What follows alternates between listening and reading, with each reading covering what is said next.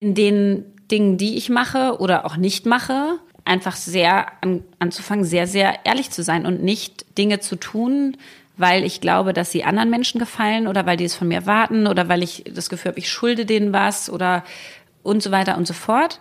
Ähm, und dann im Endeffekt Projekte anzunehmen, die wieder dazu führen, dass ich in meinen Kernelementen, die ich gerne gut lösen möchte, es einfach nicht mehr schaffe, die Zeit so gut einzubringen. Willkommen im Hotel Matze, dem Interview-Podcast von Mit Vergnügen.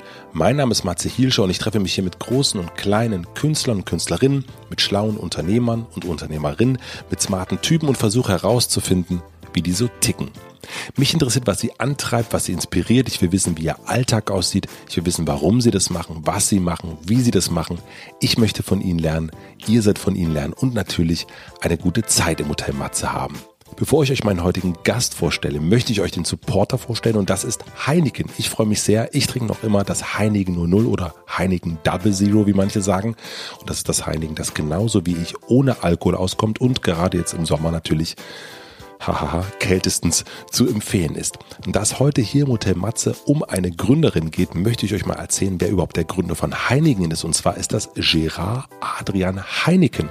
Und der hat Heineken mit 22 Jahren gegründet. Wenn ihr also auch ein Unternehmen gründen wollt und denkt, ihr müsstet euch noch Zeit lassen, dann denkt einfach an Gerard, trinkt ein Heineken und traut euch. Vielen herzlichen Dank an Heineken für den Support und jetzt zu meinem heutigen Gast.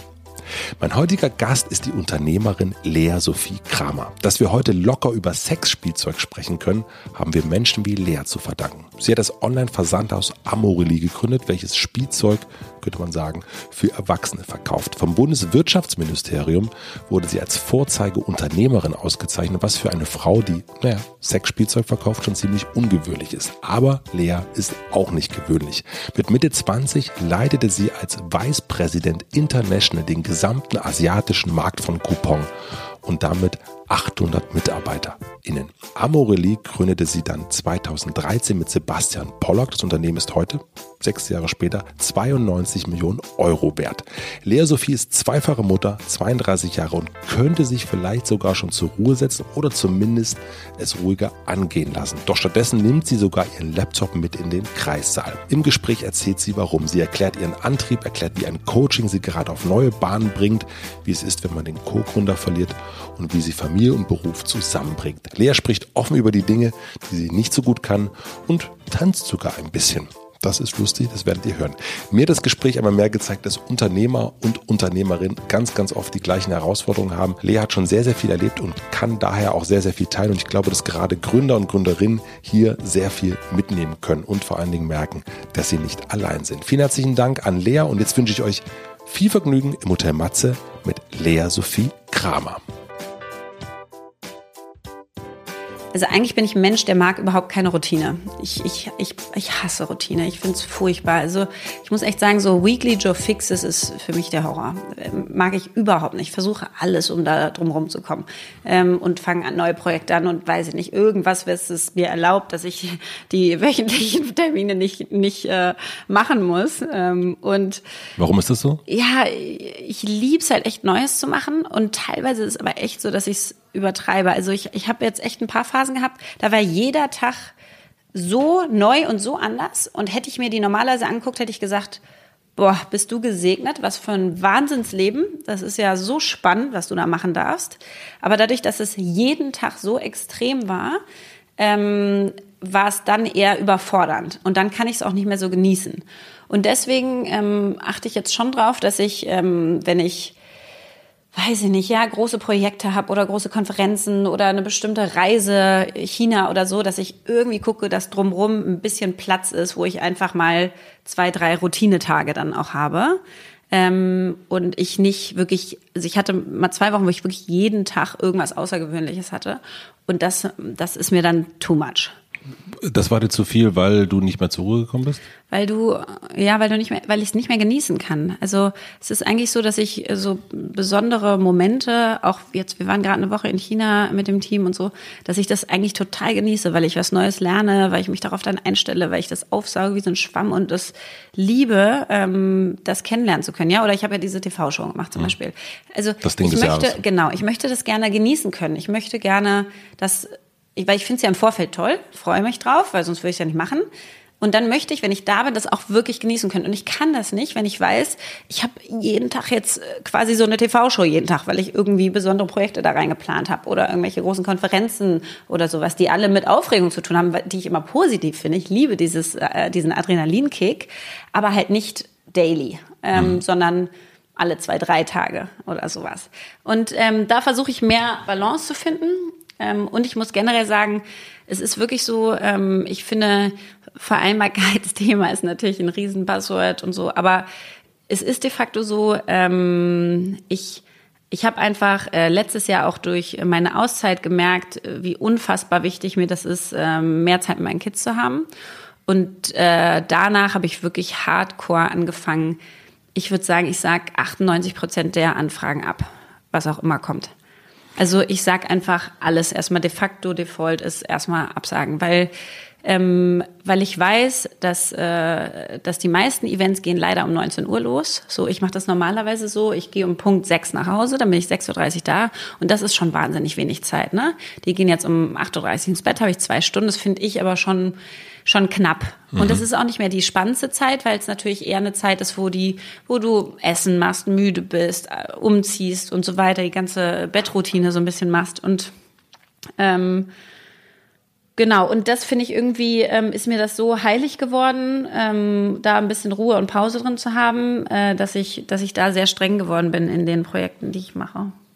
Aber das ist ja, also. Nicht nur Projekten, sogar Interviews. Also alles Mögliche. Da bin ich viel, viel streng geworden. Ich glaube, außen würde man das nicht so sehen und sagen, auch Mensch, Lea ist immer noch präsent. Mhm.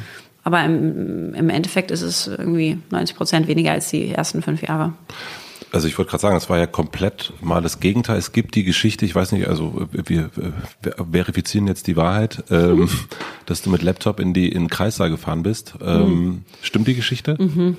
Und also was ich, was ich fast kurz zusammen, du bist, äh, die Wehen kamen, du hast weiter gearbeitet. Äh nee, so hart war es nicht. Also dann erzähl mal kurz. Ähm, aber es war so, die Wehen kamen und es war am Wochenende und wir hatten am Montag einen Vorstandstermin bei ProSieben und ähm, hatten da eine Präsi für gemacht. So und ich hatte am Wochenende daran noch gearbeitet. Deswegen hatte ich den letzten Stand auf meinem Rechner. Mhm. Dann ging also die Wehen los, was man ja nicht wissen konnte, weiß ja nie, wann es losgeht. Ähm, und dann habe ich so gedacht, okay, ich muss die Präse noch rausschicken, weil sonst darf mein Team, mein Team ja von null wieder anfangen, weil ich einfach den letzten Stand hatte mit allen neuen Sachen und dann hätten sie von null wieder anfangen müssen. Deswegen dachte ich, okay, muss ich noch. So, dann war es aber zweites Kind, da geht's ja alles ein bisschen zügiger. Oder bei vielen, bei uns auf jeden Fall auch. Ähm, und dann habe ich gesagt, okay, nehme ich halt Laptop mit. Ja, nehme ich halt das mit. war beim zweiten Kind auch. Also beim ersten das war das. Das war beim zweiten, nee. Ach so, okay. Also das war beim zweiten und ich habe dann den Laptop mitgenommen und habe einfach die Präsi noch schnell rausgeschickt, ohne jeglichen Comment. und ähm, habe den in der Tat aber, glaube ich, noch auf WhatsApp gesagt, so, bin jetzt äh, irgendwie weg. Ähm, nicht, nicht mehr ansprechbar. Wir hatten es eh schon besprochen, dass das sein kann. Ähm, und dass sie dann auch den Termin natürlich ohne mich machen müssen und so. Ähm, aber ich finde es irgendwie, ich finde, du kannst ja trotzdem für andere eine Planbarkeit irgendwie erschaffen. Und ähm, mir war das wichtig, also auch in der, in der Vorbereitung vom ersten Kind, wo ich gar nicht wusste, was auf mich zukommt und mir alle gesagt haben, Lea, du hast keine Ahnung, was dich da für Gefühle übermannen werden und die Hormone und du wirst danach gar nicht mehr arbeiten wollen und ich habe da alles gehört. Habe ich so gedacht, okay, ich weiß es wirklich nicht ähm, de facto, aber mein Gefühl ist, ich kenne mich eigentlich schon so lange, dass ich weiß, wie ich ticke, selbst in solchen extrem mhm. verändernden Situationen. Und ähm, und dann hatte ich so Plan A, B, C und habe denen gesagt, pass auf, wenn alles so läuft, wie ich mir das vorstelle und ich irgendwie das Muttersein so annehme, wie ich das denke, dann würde ich Plan A machen. Falls nicht, dann gibt's irgendwie B und dann, wenn nicht, dann C, dann ist es irgendwie leer und irgendwann raus oder so. Ähm, und ich habe halt irgendwie damit versucht, eine Situation, die sicherlich für, für viele und für mich auch nicht planbar ist, weil du es noch nie erlebt hast, ein bisschen ähm, ja, ein bisschen planbarer für andere zu machen, so dass man damit umgehen kann. Weil ich schon finde, du hast als Geschäftsführerin halt eine Verantwortung auch gegenüber deinen jetzt 130 Leuten ähm, und auch gegenüber deinem direkten Team und so. Und da will ich irgendwie schon auch meinen meinen Job irgendwie ordentlich machen. Ja, ja, also du weißt aber natürlich schon, dass es nicht ganz der, der normale, der normale Weg, Weg ist. ist. Also, ja, ja. ja, wahrscheinlich nicht. Ja, kann, kann sein. Aber ich fand es gar nicht so ungewöhnlich. Nee, nee, aber dem, ja, aber äh, du hast ja offensichtlich auch, also, äh, also von dem, was du gerade vorher erzählt hast, scheint es ja so zu sein, dass du das auch ein bisschen reflektiert hast und auch verändert hast. Du bist eine Auszeit gegangen. Ja. Da würde ich gerne mehr drüber wissen, auf jeden Fall. Aber vor allen Dingen würde ich gerne wissen, wie du es geschafft, also sowas zu tun, hat ja auch etwas mit einem äh, gefühlten Unersetzbarkeitssyndrom zu tun. Mhm. So, ähm, was man ja dann auch erstmal irgendwie loswerden muss. Ich kenne das, ich habe letztes Jahr auch eine Auszeit gemacht oder Ende letzten Jahres und ich habe im September gedacht, das wird niemals funktionieren. Mm. Nie im Leben kann ich das tun. Das ist ja alles ohne mich wird das äh, runtergehen und guess what? Not. Ähm, wie hast du das geschafft, von diesem, von dieser Kreissaalsituation dahin zu kommen, dass du jetzt 18.30 Uhr nach Hause gehen kannst und sagen kannst, nö, 18 hm, Uhr sogar. 18 Uhr. Ähm, echt Punkt 18 Uhr rase ich hier raus. Ähm, Was waren so die, die Wege oder also wie bist ich, du da hingekommen? Ähm, ja, also ich glaube, dieses ähm, sich, sich irgendwie unersetzbar fühlen ist natürlich auch was, was irgendwie so ein bisschen sicherlich ego-schmeichelnd ist und so für den eigenen, fürs eigene Selbstwertgefühl schön ist, wenn man das Gefühl hat, ach, es hängt an mir. Ähm, in der Situation allerdings war es wirklich nur, ich wusste, ich habe die Präsi und wenn, wenn ich die nicht schicke, dann müssen sie es halt nochmal machen. Das war halt, und das Schicken kriege ich halt noch hin, also auf so einen Senden-Button zu klicken. Das war irgendwie noch möglich. Da bin ich irgendwie eher pragmatisch, glaube ich. Das ist gar nicht so stark, es hängt an mir, sondern ich bin da einfach total pragmatisch, dass ich so denke, ich habe die Arbeit schon reingesteckt, schicke es kurz rüber, dann könnt ihr damit irgendwie weitermachen. Ähm, ansonsten ist es aber schon so, ich glaube, ich habe irgendwie am gerade die ersten Jahre viel daraus gezogen, das Gefühl zu haben, dass ich wirklich was reiße und ich selber irgendwie so ein Zündlein an der Waage bin und mich unfassbar reinschmeiße mit allem, was ich habe und mich da irgendwie ähm, ja wirklich so das als mein volles Leben und alles irgendwie begreife. Und ähm, habe irgendwie durch die Auszeit auch, aber auch vorher schon gemerkt, Mensch, da ist mehr. Und gerade wenn man, wenn man ähm, Eltern wird, finde ich, merkst du, ähm, dass es noch, noch wichtigere Themen gibt als die Arbeit, obwohl mich Arbeit total erfüllt und ich unfassbar gerne arbeite. Ähm, für mich ist gar nicht so ein Muss, sondern ein totales Wollensthema. Ähm, trotzdem habe ich irgendwie gemerkt, dass die Priorität, die die Arbeit und Familie und auch Freundschaften oder jegliche andere Beziehungen in meinem Leben hatten, nicht mehr dem entsprochen hat, wie ich es eigentlich innerlich gefühlt habe. Und deswegen merkst du dann, okay, du wirst irgendwie unglücklicher damit, ähm, weil einfach dein, dein Kalender, wenn man sich den von außen anguckt, ist der gefüllt mit Arbeit und alles andere wird drumherum gepackt ähm, und dein Herz hängt an Familie und Beziehungen und eigentlich muss das irgendwie mit der Arbeit in Einklang sein. Und als ich das realisiert habe, ähm, dann bin ich schon ein Typ, ich bin echt jemand, der sehr gerne springt. So, also ich habe überhaupt nicht so viel Angst, wenn ich merke, irgendwas passt für mich nicht mehr dann ähm, mache ich das nicht immediate, nicht intuitiv sofort, aber ich merke das total und dann plane ich sozusagen meinen Weg, meinetwegen bei Groupon raus oder sowas, ja. Ähm, und so war es genauso. Ich merke dann, okay, du hast da sicherlich viel Happiness und Selbstwert rausgezogen, dass du irgendwie auch gebraucht wirst in dieser Firma. Und eigentlich ist es aber cooler, habe ich auch mit einer Coach gearbeitet dann. Ähm, was heißt eigentlich Führung? Was heißt es eigentlich ein irgendwie wann, wann würde ich selber sagen, ich bin eine gute CEO, was ich von war mir das, selber erwarte. War das jetzt in der Zeit jetzt bei Amorelie auch? Ja, ja, genau. Ja, also ich habe angefangen mit der Anfang letzten Jahres, hat echt, ich würde sagen, es war mit einer der spannendsten und besten ähm, Beziehungen, die ich so in der letzten Zeit aufgebaut habe, weil die so, ähm, weil die mich so weiterbringt. Und mit der habe ich so ein bisschen reflektiert, okay, was, was ist das eigentlich, was einen da auch so abhält, teilweise Dinge abzugeben und anderen mehr Verantwortung zu geben und denen mehr zuzutrauen. Und ähm, ist natürlich auch schönes Gefühl zu haben, ach Mensch, guck mal, ich habe es jetzt irgendwie noch. doch noch mal irgendwie zehn Prozent rausgeholt, ja. Oder ähm, es hing irgendwie, ich habe da doch noch einen großen Beitrag zu geleistet. Und das habe ich wirklich so ein bisschen umgeschrieben, dass ich merke, ich ziehe mehr und mehr Stolz und, und Fröhlichkeit und ähm, ja, also Glückseligkeit daraus, wenn ich sehe, dass ich äh, es geschafft habe, dass andere ähm, das mehr übernehmen können und dass die besser werden und dass die irgendwie ähm, zum Schluss die beste Idee hatten und dann nochmal zehn Prozent rausgeholt haben. Und ich habe sie eigentlich ein bisschen mehr dahin gebracht oder gecoacht oder irgendwie gesperrt. Und seitdem das so ist, ähm, kann ich da auch mehr loslassen und sagen, ist doch schön, dass es nicht an dir hängt und dass du um sechs gehen kannst. Das ist nicht, Lea ist nichts mehr wert, wir brauchen sie nicht mehr, sondern ähm, ich schaffe es mehr und mehr, mal besser, mal schlechter. Ich bin da auf jeden Fall nicht äh, am Optimum angelangt, äh, bin ich noch auf einem sehr weiten Weg, würde ich sagen. Aber ich schaffe es mal mehr und mal, mal weniger. Ähm, andere irgendwie zu enablen, ähm, dass die einfach äh, weiterkommen können und ich äh, dadurch auch mehr Freizeit bekomme. Was hat der, der die Coachin konkret gesagt? Also was hast du? Naja, die hat gar nicht so viel gesagt. Die hat erstmal so viel mit mir gearbeitet an, ähm, also welchen Wert haben, haben alle möglichen Themenbereiche deines Lebens irgendwie. Ähm, also da sind ja irgendwie Gesundheit und Spiritualität und der Gesellschaft was zurückgeben und Familie und Freundschaften und ähm, Lernen und du hast ja so verschiedenste Bereiche in deinem Leben, die, die Menschen wichtig sind und manchen halt der eine mehr als, als wichtiger als der andere. Und ich glaube, für mich war der erste Schritt überhaupt rauszufinden, dass sich das verändert hatte. Mir war Arbeit total wichtig. Ich habe da immer sehr viel für gegeben und es hat mich wahnsinnig glücklich gemacht. Und dann habe ich die Kinder bekommen und habe die versucht, so ein bisschen in mein voriges Ich zu integrieren. Und dann irgendwann habe ich gemerkt, äh, okay, eigentlich ist mein Bedürfnis andersrum. Ich will, dass die der Mittelpunkt sind und ich alles drumherum organisiere und meine Arbeit da integriere und nicht ähm, und nicht der Mittelpunkt die Arbeit ist. Und das, da brauchte ich erstmal eine Weile, um das irgendwie zu realisieren. Ähm, aber wenn man es dann mal verstanden hat, dann kann man ja sagen, okay, wie kann ich das denn jetzt greifbar machen? Wie kann ich das denn jetzt wirklich so umsetzen, dass es dass es in der Tat, wenn jetzt ein Externer drauf gucken würde, auch sieht, ach, guck mal, sie lebt danach, ja, ähm, weil das eine ist ja das zu fühlen und dann aber musst du es ja irgendwie operationalisieren, du musst es ja machen. Und wie hast du es gemacht? Ja, einfach Kalender wirklich umgestellt. Also ich habe am Anfang in der Phase, wo ich es wirklich gebraucht habe, dann mittwochs zum Beispiel frei gemacht ähm, und gesagt, da bin ich zu Hause, da kann ich die Kids früher abholen und so, habe wirklich mehr Zeit mit denen. Man muss sagen, man ist ja ein lernendes Wesen. Das heißt, es hat dann auch wieder nicht funktioniert.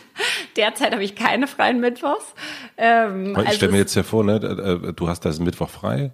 Ja, genau, das war. Und dann war ruft schön. aber jemand an von ProSieben und sagt, nee, da musst du bitte nach München kommen. Du, das ist aber, muss ich echt mal eine Lanze für, für die Nukam brechen. Das, die sind da sowas von ähm, unterstützend. Also ähm, Aber woran liegt es, dass du den Mittwoch dann nicht geschafft habe, hm. weiter frei zu halten?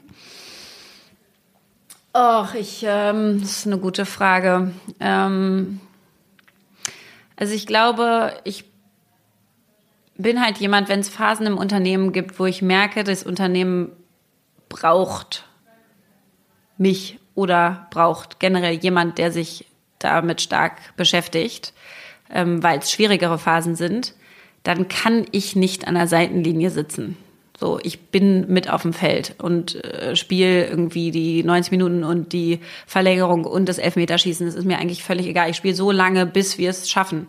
Ähm, und ich äh, nehme mich da überhaupt nicht aus der Verantwortung raus. Ähm, und deswegen fällt es mir wahrscheinlich auch schwer, die dann wieder abzugeben, ja, weil ich die ganze Zeit diese Verantwortung fühle und trage und irgendwie ähm, auch echt ernst nehme. Und wenn ich das Gefühl habe, ich könnte jetzt da einen, einen wirklichen Mehrwert liefern und ich habe es trotzdem zu Hause jetzt so geschafft, dass ich das äh, schon auch durch einfach Wochenenden sind halt irgendwie Social Media frei und sind irgendwie komplett arbeitsfrei, die meisten. Ähm, und ähm, die sind wirklich volle irgendwie äh, Kinderzeit. Ähm, und unter der Woche schaffe ich es auch einfach um Punkt sechs zumindest zu gehen und dann irgendwie voll da zu sein. Und morgens bringe ich selber die Kinder. Das habe ich vorher auch nicht gemacht, also das habe ich geändert. Ähm, vorher hat die Au die Kinder zur, zur Kita gebracht. Das mhm. habe ich also geändert. Da habe ich immer noch mal jetzt eine halbe, dreiviertel Stunde mehr. Ist auch schön.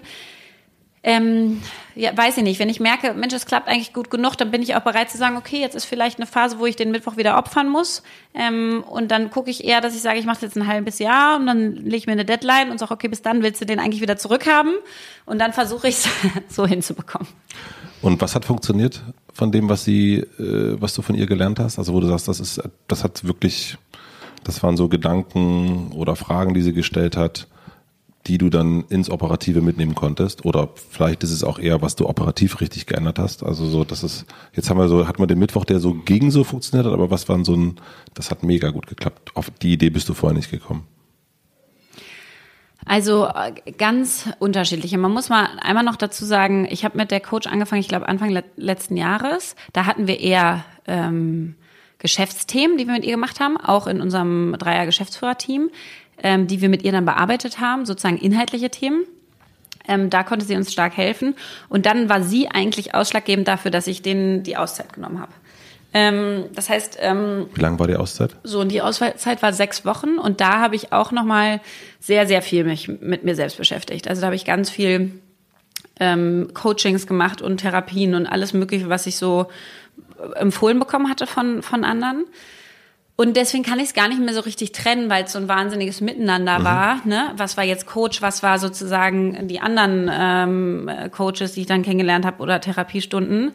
Ähm, aber im Endeffekt, ähm, was mir total geholfen hat, ich habe mal so einen Lebenskompass gemacht. Mhm. Weiß nicht, ob den schon mal jemand gemacht hat, aber im Endeffekt sind das wirklich so die neuen großen Bereiche deines Lebens. Und das sind unter anderem halt das, was ich vorhin gesagt habe, so Freundschaften lernen, deine, äh, deine Beziehung, also die zu deinem Partner, Beziehung zu deinen Eltern, ähm, Gesundheit und Spiritualität, die Gesellschaft was zurückgeben. Und habe das mal für mich geordnet und habe mir dann in der Tat mal meine Woche angeguckt und geguckt, und wirklich Zeit, also gezählt, wie viele Stunden verbringe ich mit was. Und wenn ich jetzt mal so ein Pie-Chart male, einfach so ein Kreisdiagramm und reinmale, wie viel Zeit würde ich mit welchem Bereich dieses Lebens verbringen wollen. Und dann eins male, wie ist es de facto nach meinem Kalender, der ja super top gepflegt ist, dann ähm, gab es da eine riesige Diskrepanz. Das hast du in diesen sechs Wochen? Total, hm, genau. Und die größte Diskrepanz war auf jeden Fall bei dem Thema äh, Familie und Arbeit. Also bei Sport gab es auch eine und bei Lernen, persönlicher Weiterentwicklung auch und so weiter. Aber die, die allergrößte ähm, war bei, bei Familie und Arbeit. Und das habe ich erstmal realisiert und gesagt, okay, fein, da muss ich das irgendwie ändern. So, dann wirst du dir natürlich bewusster, warum arbeitest du eigentlich so viel? Was ist das, was, was dich da so wahnsinnig ähm, äh, glücklich macht, was dich da so wahnsinnig antreibt? Und ähm, ich ähm, und so und das ist natürlich auch was, was einen selber, woraus man wahnsinnig viel Kraft und Energie zieht, ne? Und ähm, das habe ich mir dann auch nochmal angeguckt. Was sind eigentlich Dinge, die mir Energie geben oder die Energie fressen? Ich hatte zum Beispiel in der Phase auch dann so eine völlig verrückte Geschichte, dass ich ähm, ich hatte so ein bisschen selber Schuldgefühle dann, dass ich nicht früher zu Hause war oder nicht mehr mit den Kids äh, ähm, Zeit hatte. Und die Schuldgefühle habe ich immer gespürt, wenn ich die Kids gesehen habe. Dann habe ich gemerkt, oh Gott, scheiße, wie habe ich die vermisst und so. So, was habe ich also dann gemacht? So als Ausweichmaßnahme bin ich noch länger im Job geblieben. Weil ich wusste, wenn ich sozusagen die Kids sehe, dann kommen diese krassen Schuldgefühle, was ja völlig Banane ist, weil es ja nur schlimmer wird sozusagen. Mhm. Ähm, und dann habe ich das mal realisiert. Dann hatte ich zum Beispiel dasselbe, das habe ich mit meiner Oma gemacht. Ich habe mit meiner Oma telefoniert. Jedes Mal, wenn ich mit ihr telefoniert habe, habe ich gedacht, Gott, hast dich viel zu lange nicht gemeldet. Ja? Und dann habe ich sie wieder nicht angerufen eine Weile, weil ich so gedacht habe, oh Gott, oh Gott, ich hatte mich jetzt schon ewig nicht gemeldet. Und da habe ich mich immer so schlecht, wenn ich mich dann gemeldet habe. Dann dachte ich, das ist ja völlig krank. Also ich meine, das ist ja total falsch rum. Habe also angefangen zu sagen, egal jetzt, ich fange jetzt an, mich regelmäßig bei meiner Oma zu melden. Mhm. Ich schreibe da jetzt jede Woche eine Postkarte und irgendwie habe das so institutionalisiert, dass das irgendwie langfristig klappt. Und dasselbe mit den Kindern. Da habe ich irgendwann gesagt, okay, das ist völlig irre, was du da machst. Ähm, ich komme jetzt früher nach Hause und ja, am Anfang hältst du vielleicht dieses Schuldgefühl, musst du aushalten. Ähm, allerdings, irgendwann ist es weniger da, weil du halt mehr Zeit mit den Kindern wirklich hast und das irgendwie dich glücklich macht.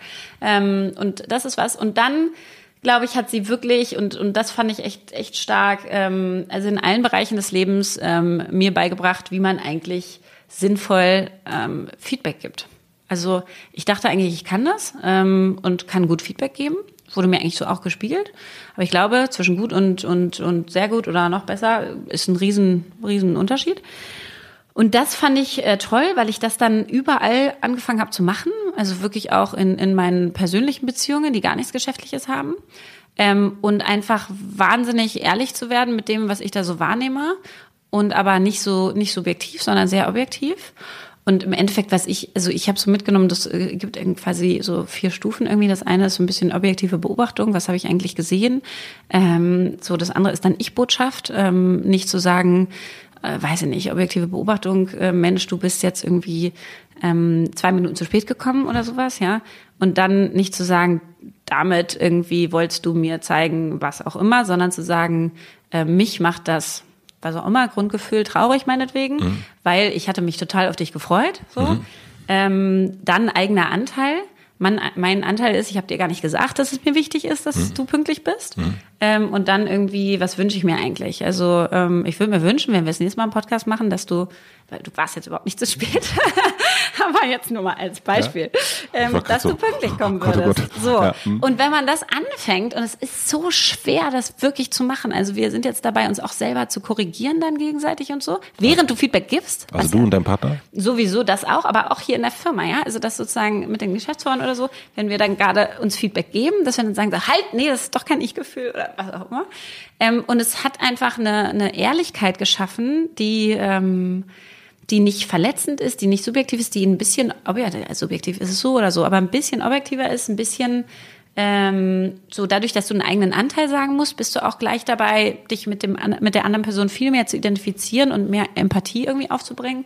Und das bringt dann irgendwo so eine so eine ja eine wahnsinnige irgendwie äh, Balance mit sich. Und wenn man oder ich habe angefangen, das in in allen möglichen Lebenslagen zu nutzen. Ähm, und auch meinetwegen bei Anfragen habe ich früher zum Beispiel gesagt, oh, es tut mir total leid, ähm, klappt gerade nicht, lass doch noch mal im halben Jahr versuchen. So. Und jetzt sage ich, es tut mir total leid ähm, und ich freue mich riesig über die Anfrage, aber ich habe irgendwie meine Prioritäten sind gerade meine Arbeit und meine Familie. Und meine externen Projekte sind schon einfach, ich habe die schon verteilt. Und mehr kann ich nicht machen, weil sonst muss ich eins der Dinge, die mir wichtig sind, abgeben. Abgeben. Mhm. Oder, oder dann bin ich da nicht so, nicht so, fühle ich mich nicht so wohl, ähm, wie ich, wie ich da performe quasi, ja. Also wie ich da irgendwie ähm, es schaffe, äh, meinen, meinen eigenen Ansprüchen gerecht zu werden. Ähm, und deswegen tut es mir total leid. Ähm, und ich werde es leider auch in einem halben Jahr oder Jahr nicht schaffen, sondern bin mir sicher, du findest äh, ganz tolle andere Ansprechpartner und wünsche dir da alles Gute. Wenn ich, wenn du irgendwie einen Tipp brauchst zu jemandem, dann sag Bescheid.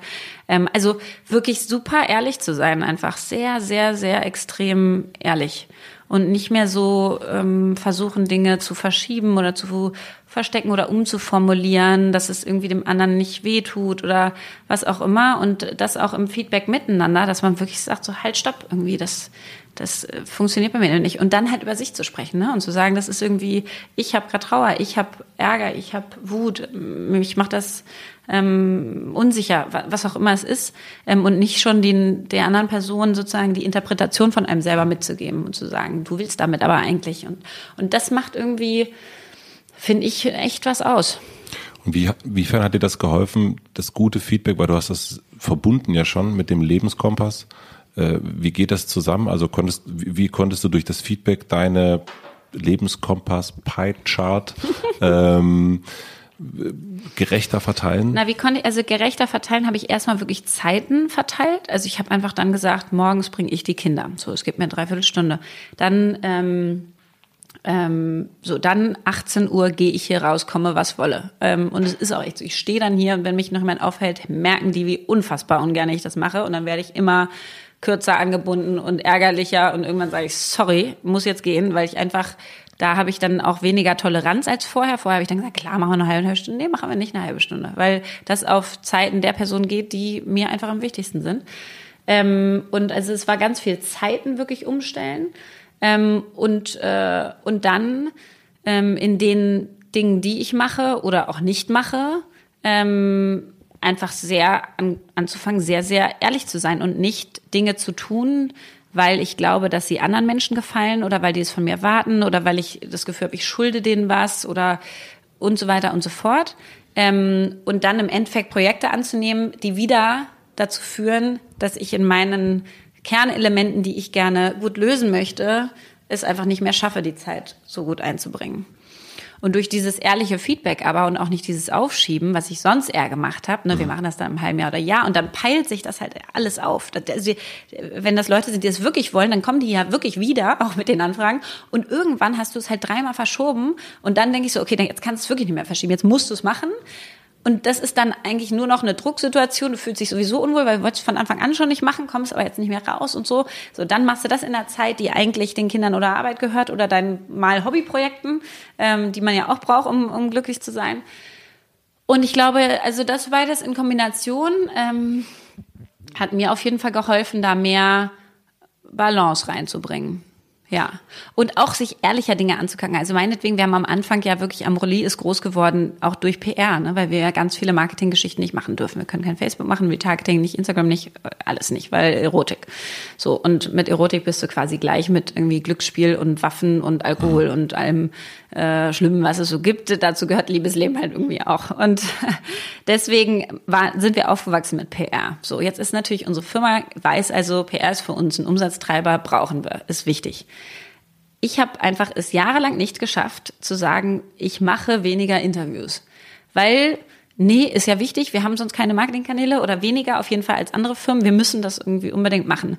Aber es ist einfach de facto nicht mehr so, dass irgendwie der, weiß ich nicht, ja, Bremer Kurier oder wie auch immer, welche Zeitschriften halten, heißen, den gibt's ein Glück nicht, ähm, so, dass der jetzt wirklich so essentiell ist, dass ich jetzt eine Stunde da meine Zeit investieren muss. Es ist einfach nicht mehr so, weil wir haben jetzt ein Level erreicht, was, äh, was wo wir genug Marketingkanäle aufgebaut haben, die funktionieren. Das heißt, das ist nicht mehr das Zündlein an der Waage. Und dann muss man es halt irgendwie durchhalten, zu sagen, nee, ist es nicht. Es ist völlig okay, dass ich jetzt diese ganzen Interviews gerade nicht mehr mache. Und daran wird Amorelli nicht leiden. Was ist das Schlimmste, was passiert ist, seitdem du das so verändert hast? Also scheint ja auch schon ein größerer Eingriff zu ja, sein. Ja, es war auf jeden Fall größerer, ja, total. Ähm, ich glaube, also ich glaube schon, dass ähm, ich glaube, es geht leider nicht alles. Ich merke, dass die, Mehrzeit, die ich vorher in meinen Job gesteckt habe, auch mehr Output generiert hat. Das ist schon so. Ähm, ich glaube, ich arbeite intelligenter als vorher in weniger Zeit und schaffe damit immer noch meinetwegen irgendwie 95 Prozent von dem, was ich vorher geschafft habe, in viel weniger Zeit. Aber die Edition 5, die ich früher dann reingesteckt habe, die habe ich, glaube ich, schon verloren. Und ähm, ja, und das merke ich. Da ist teilweise dauert ein Projekt eine Woche länger, weil ich es halt irgendwie nicht noch nachts fertig gemacht habe. Mhm. Und solche Geschichten. Ähm, das ist schon, glaube ich, was, was, was ich merke und wo ich auch ähm, sehr ehrlich mit bin und mir nicht in die Tasche lüge, dass es gar keine Einflüsse, also gar keine Auswirkungen hat. Ähm, allerdings bin ich halt bereit, äh, das in Kauf zu nehmen. Also ähm, ich frage mich immer selber so, ähm, bin ich so gut, wie ich das extern sozusagen von mir in meiner Position erwarten würde? Und wenn nicht, dann muss ich gucken, ob ich es lernen kann. Und wenn gar nicht, muss ich gucken, dass ich Leute bekomme, die das, ähm, die das machen können. Ähm, und ähm, so und und sonst kann man sagen, fein, vielleicht war ich noch fünf Prozent, hatte ich noch fünf Prozent mehr gute Ideen und war fünf Prozent schneller und so weiter. Ähm, aber das muss jetzt okay sein. Dafür bin ich im Balance und glücklich. So. Mhm. Dafür laufe ich hier happy rein und happy raus und bin einfach echt glücklich mit dem, was ich mache. Und das hat auch einen Wert. Also für mich, aber auch für andere, glaube ich. Man strahlt das ja auch aus, wenn man so völlig gestresst ist. Auf jeden Fall, glaube ja. ich auch. Wie ist das mit dem Team gewesen? Also ich meine, äh, du warst dann. Die waren großartig. Hm. Also du bist ja nur, darf man ja nicht vergessen, du, da kommt hier erstmal, ist ja erstmal super Lea. Ich mach noch, nee, nee, kannst du mir noch, kannst du mir noch hinlegen. Ich, die Mail schicke ich dann notfalls aus dem Kreissaal. Mm. Und äh, dann fängt die Lea an, sich mit einem Coach hinzusetzen, dann passiert was und dann sagt sie nach, nach dem Coach, äh, sagt jetzt mache ich Pause. Jetzt mache ich sechs Wochen Pause, was jetzt auch nicht so krass ist. Nicht viel so krass. Aber, Aber es ist halt, wenn es kurzfristig kommt, nicht geplant und so, dann muss man es trotzdem erstmal erstmal irgendwie verarbeiten, glaube ich. Ähm, das Team war super. Also die haben, glaube ich, also manche, ich glaube ja, andere, andere Leute sehen, sehen ja Veränderungen bei einem früher, als man sie selber sieht, ne? Und die hätten, glaube ich, viel früher gesagt, so, änder das vielleicht mal. Mhm. Hat aber keiner gesagt. Aber ich glaube, es war, als ich gesagt habe, pass auf, ich äh, habe entschieden, sechs Wochen rauszugehen, waren alle so, haben so genickt. es war so, mhm, ja. das ist richtig.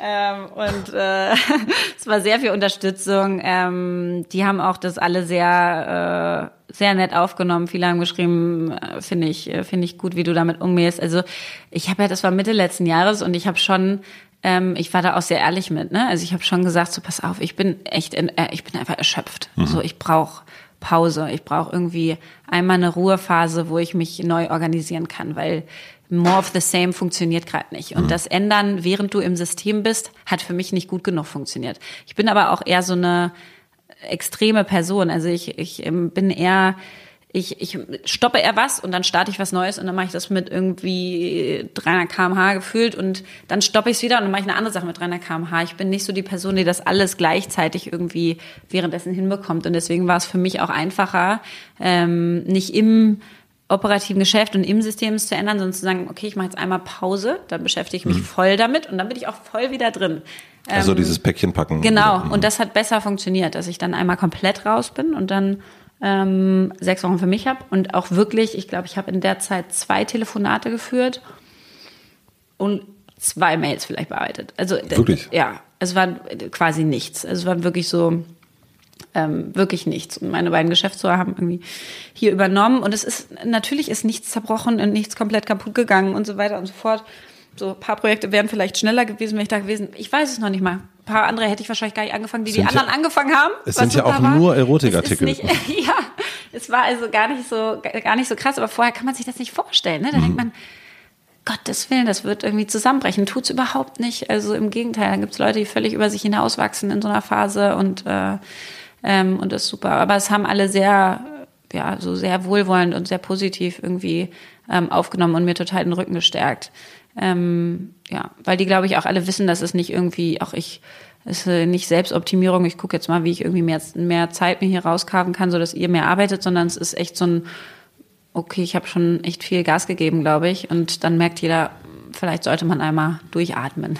Und hast du das dann auch mit dem, also Feedback und den Sachen, die du jetzt so in deiner Freizeit, äh, nee, in deiner äh, Auszeit, das ist das bessere Wort, äh, mitgenommen hast, hast du die das, hast du das auch direkt kommuniziert? Also bist du wiedergekommen und hast gesagt, so Leute, jetzt mal gewaltfreie Kommunikation, ähm, jetzt mal ein bisschen anders, bisschen so oder wie? Also es gibt ja diese, ich kenne das noch von früher, wenn dann so Leute in Indien waren, die sind dann wiedergekommen und sagten jetzt, also ich mache das alles anders und so weiter und so fort. Und dann wusste man nach der dritten Person, die das gesagt hat, hm, Wir mal in zwei Wochen wieder. Und das ist genau das Problem. Man ist ja leider auch schon echt eine Weile mit dem eigenen Charakter und den Routinen und, und den, ja, wie man so tickt, irgendwie rumgelaufen. Ähm, und ich bin reingekommen und ich habe erstmal gar nichts gesagt. Ich habe mit den Leuten, mit denen ich einzeln arbeite, sozusagen, die direkt äh, an mich berichten, mit denen habe ich gesprochen und habe gesagt, pass auf, ich versuche das jetzt mal so ein bisschen zu ändern. Äh, habe denen auch ein paar Sachen gesagt, die ich während der Zeit gelernt habe, die ich ändern möchte und wo, wo ich das Gefühl habe, das könnte man besser machen. Ähm, und ansonsten das aber gar nicht so an die große Glocke gehängt. Und ich muss halt schon sagen, ähm, es hat für mich auf jeden Fall langfristig echt was verändert. Ähm, ich bin auf einem ganz anderen Ruhelevel irgendwie angekommen mit mir selber. Ich habe wirklich das Gefühl, ich bin es, also ich würde fast sagen, wirklich das erste Mal in meiner beruflichen Karriere ähm, ruhig irgendwie in Balance gefühlt, auch wenn ich immer wieder Wochen habe, die überhaupt nicht in Balance sind und Tage und Stunden und alles. Aber ich habe mal eine generelle Zuversicht und Ruhe und irgendwie so das Gefühl, ach, das wird schon und es hängt nicht alles am seinen Faden und es, es hängt auch nicht alles von dir ab und so. Das ist, das hat sich wirklich generell verändert. Das ist für mich eine langfristige Veränderung. Aber ähm, auch so diese Dinge mittwochs freinehmen und so, das habe ich auch gar nicht so groß an die große Glocke gegangen, weil ich wusste, es gibt eine sehr hohe Chance, dass ich das über Bord werfe. Ich kenne mich ja. Also es ist ja, ähm, und natürlich habe ich es irgendwann über Bord geworfen und gesagt, jetzt geht's aber gerade gar nicht. Ähm, es ist nur so, ich, ich verfalle nicht wieder komplett in die Lea davor zurück. Aber ja, ich mache dann so ein paar Rückschritte und dann merke ich es wieder und dann mache ich wieder ein paar Schritte nach vorne und versuch's und dasselbe ist mit Verantwortung abgeben. Dann gebe ich Verantwortung komplett ab. Dann denke ich, oh Gott, das, das klappt überhaupt nicht. Nehme ich es wieder komplett zurück, dann sind die Leute frustriert. Dann sage ich, okay, jetzt machen wir mal so halb halb. Ihr lernt mit, dann gebe ich euch immer Piece by Piece ein bisschen mehr. Ähm, ich, ich, das ist noch ein sehr starkes Ausprobieren ähm, und ich, ich finde irgendwie, also für mich macht's das aus. Ich, ich habe das Gefühl, wir sind alle auf dem Weg und eigentlich für immer sind wir auf dem Weg. Wir sind ja nie angekommen und nie fertig und haben nie ausgelernt. Und ich finde eigentlich das Coolste, was du machen kannst, ist ähm, das zu realisieren und eigentlich immer wieder zu sagen, guck mal, da und da stehe ich gerade, ach so, da und da stehst du gerade, da bin ich gerade dran, daran arbeite ich und damit irgendwie offen und ehrlich und transparent umzugehen, ja, und, und das nicht zu verstecken. Ähm, und für mich hat das was, was ganz ähm, Tolles. Also es ist irgendwie äh, diese Ehrlichkeit zu haben und zu sagen, auch als, als Führungsperson, das hast du früher ja gar nicht gemacht, dass du selber so angreifbar warst und dich selber so verletzlich gezeigt hast. Und ich habe das sowohl durch diesen Leaf gemacht, als auch, ich hatte ja meine beiden Kinder hier mit im Büro. Das ist auch, finde ich, oder da habe ich eine starke Verletzlichkeit gespürt, weil ich gedacht habe, wow, ich, ich bringe das Intimste, das, das Wichtigste, das Wertvollste, was ich in meinem Leben überhaupt habe, hier mit her. Und jeder kann sich dann seine Meinung darüber bilden, jeder kann ne, also jeder kennt die. Es ist schon eine wahnsinnige, ähm, finde ich, eine wahnsinnige Offenheit. Es hat bei unserem Sohn besser funktioniert als bei der Tochter, weil die nicht so happy hier war. Aber gut, darauf muss man dann so ein bisschen eingehen.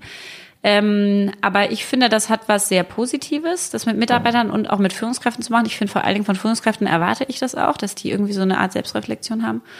Ähm, und das andere, was ich auch finde, ist so, was ich total gelernt habe, ist so ähm, mehr mit Ambivalenzen umgehen zu können oder sag ich mal Ambivalenzen nebeneinander ähm, nebeneinander stehen lassen zu können. Also es gibt, finde ich, ganz viel, dass man sagt, die Person ist unfassbar hübsch, aber aber dafür nicht so schlau. Oder ne, der äh, ist der ist unfassbar erfolgreich, aber er ist total busy und ist die ganze Zeit fühlt er sich völlig gehetzt und so weiter. Ähm, und ich habe echt gelernt, ich finde es großartig, da so uns zwischenzupacken und die einfach nebeneinander stehen zu lassen, sozusagen so, ich, ich, ich liebe das, was ich tue. Und ich finde es einen wahnsinnigen Kraftakt, dieses, dieses mit meinem Leben zu vereinbaren und, äh, mhm. und ich bin erschöpft und trotzdem unfassbar dankbar, dass ich das alles machen kann. Und es ist alles ein Und irgendwie und das, und das darf alles irgendwie nebeneinander stattfinden. Und das ist genauso, ich versuche mich als Führungskraft gerade zu verändern.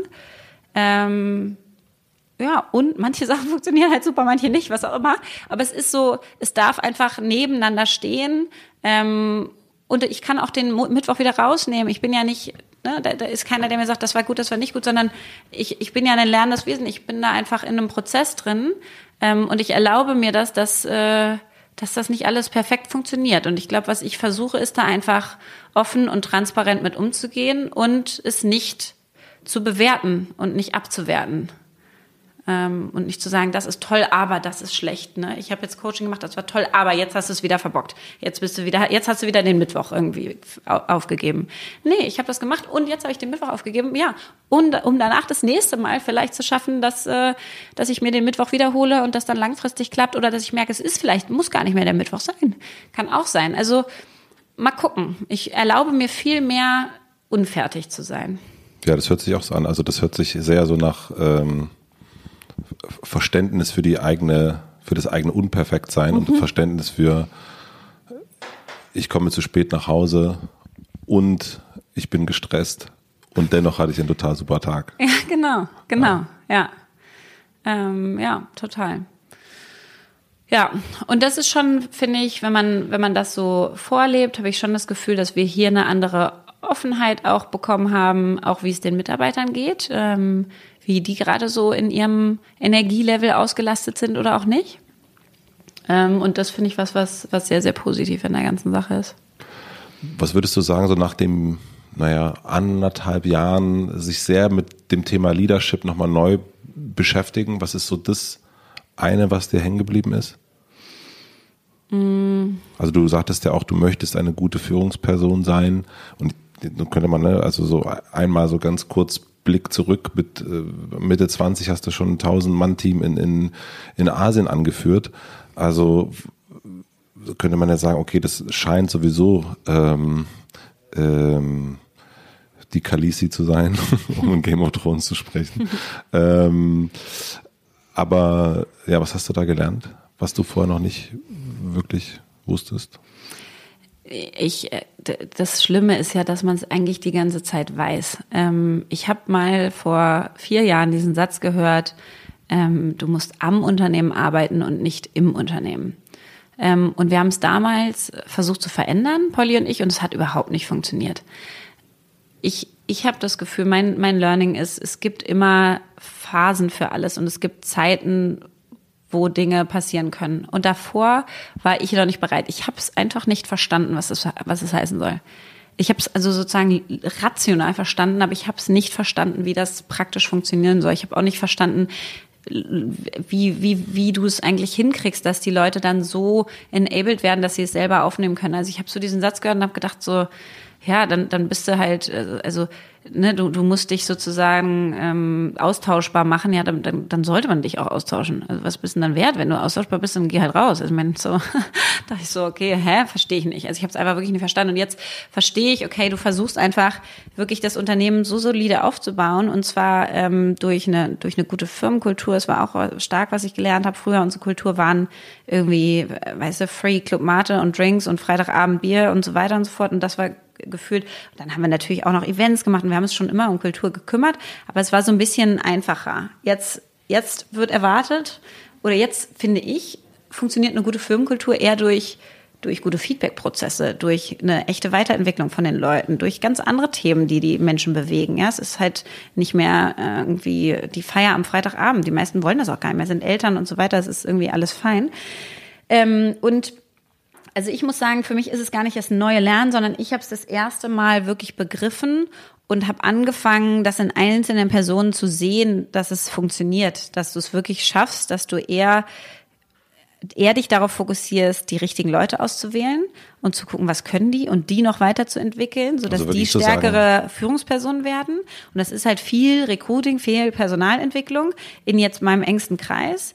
Ähm, wir haben gerade auch so ein Management-Entwicklungsprogramm gemacht. Ähm, wir haben gerade irgendwie äh, bottom-up unsere ganze Kultur nochmal äh, definiert. Wir haben Work at Amorelie, verschiedene acht Arbeitsgruppen. Wie wollen wir eigentlich bei Amorelie zukünftig arbeiten? Wie wollen wir als Eltern arbeiten? Wie wollen wir, ähm, wie wollen wir Sport hier leben? Wie wollen wir alles mögliche? Wie wollen wir Feedback leben? Wie wollen wollen wir ongeboardet, offgeboardet werden und so. Und das aber viel mehr bottom-up, als es früher war. Früher war es eher so, Polly und ich haben irgendwie so ein Offsite gemacht, äh, entweder zu zweit oder mit unserem Management-Team und dann haben wir gesagt, so und so machen wir das jetzt. Und ich dachte auch immer, das, das hat einen Wert, ja, weil wir nehmen ja anderen ab, darüber irgendwie sich Gedanken zu machen. Wir haben uns echt Gedanken gemacht, haben versucht, das Beste rauszuholen irgendwie. Und dann ist es so, ach super, ja toll, dass ihr euch da Gedanken gemacht habt, vielen Dank. Weil ich finde es immer großartig, wenn ich von Leuten auch echt lernen kann. Mhm. Also wenn ich mal nicht selber es entwickeln muss, sondern da welche sind, die mir einfach sagen, so und so kann man das machen, da sitze ich mal vor und denke so, boah, wie cool. Allerdings bist du natürlich längst nicht so involviert und es kommt nicht aus dir selber und du bist nicht engagiert und du hast es nicht selbst mitentwickelt, deswegen trägst du es ganz anders und so. Und, ähm, und das haben wir wirklich versucht umzuändern, dass es mehr aus dem Team kommt und weniger direktiv sozusagen äh, von oben und wir viel mehr an unseren und mit unseren Führungskräften arbeiten und die versuchen weiterzubringen.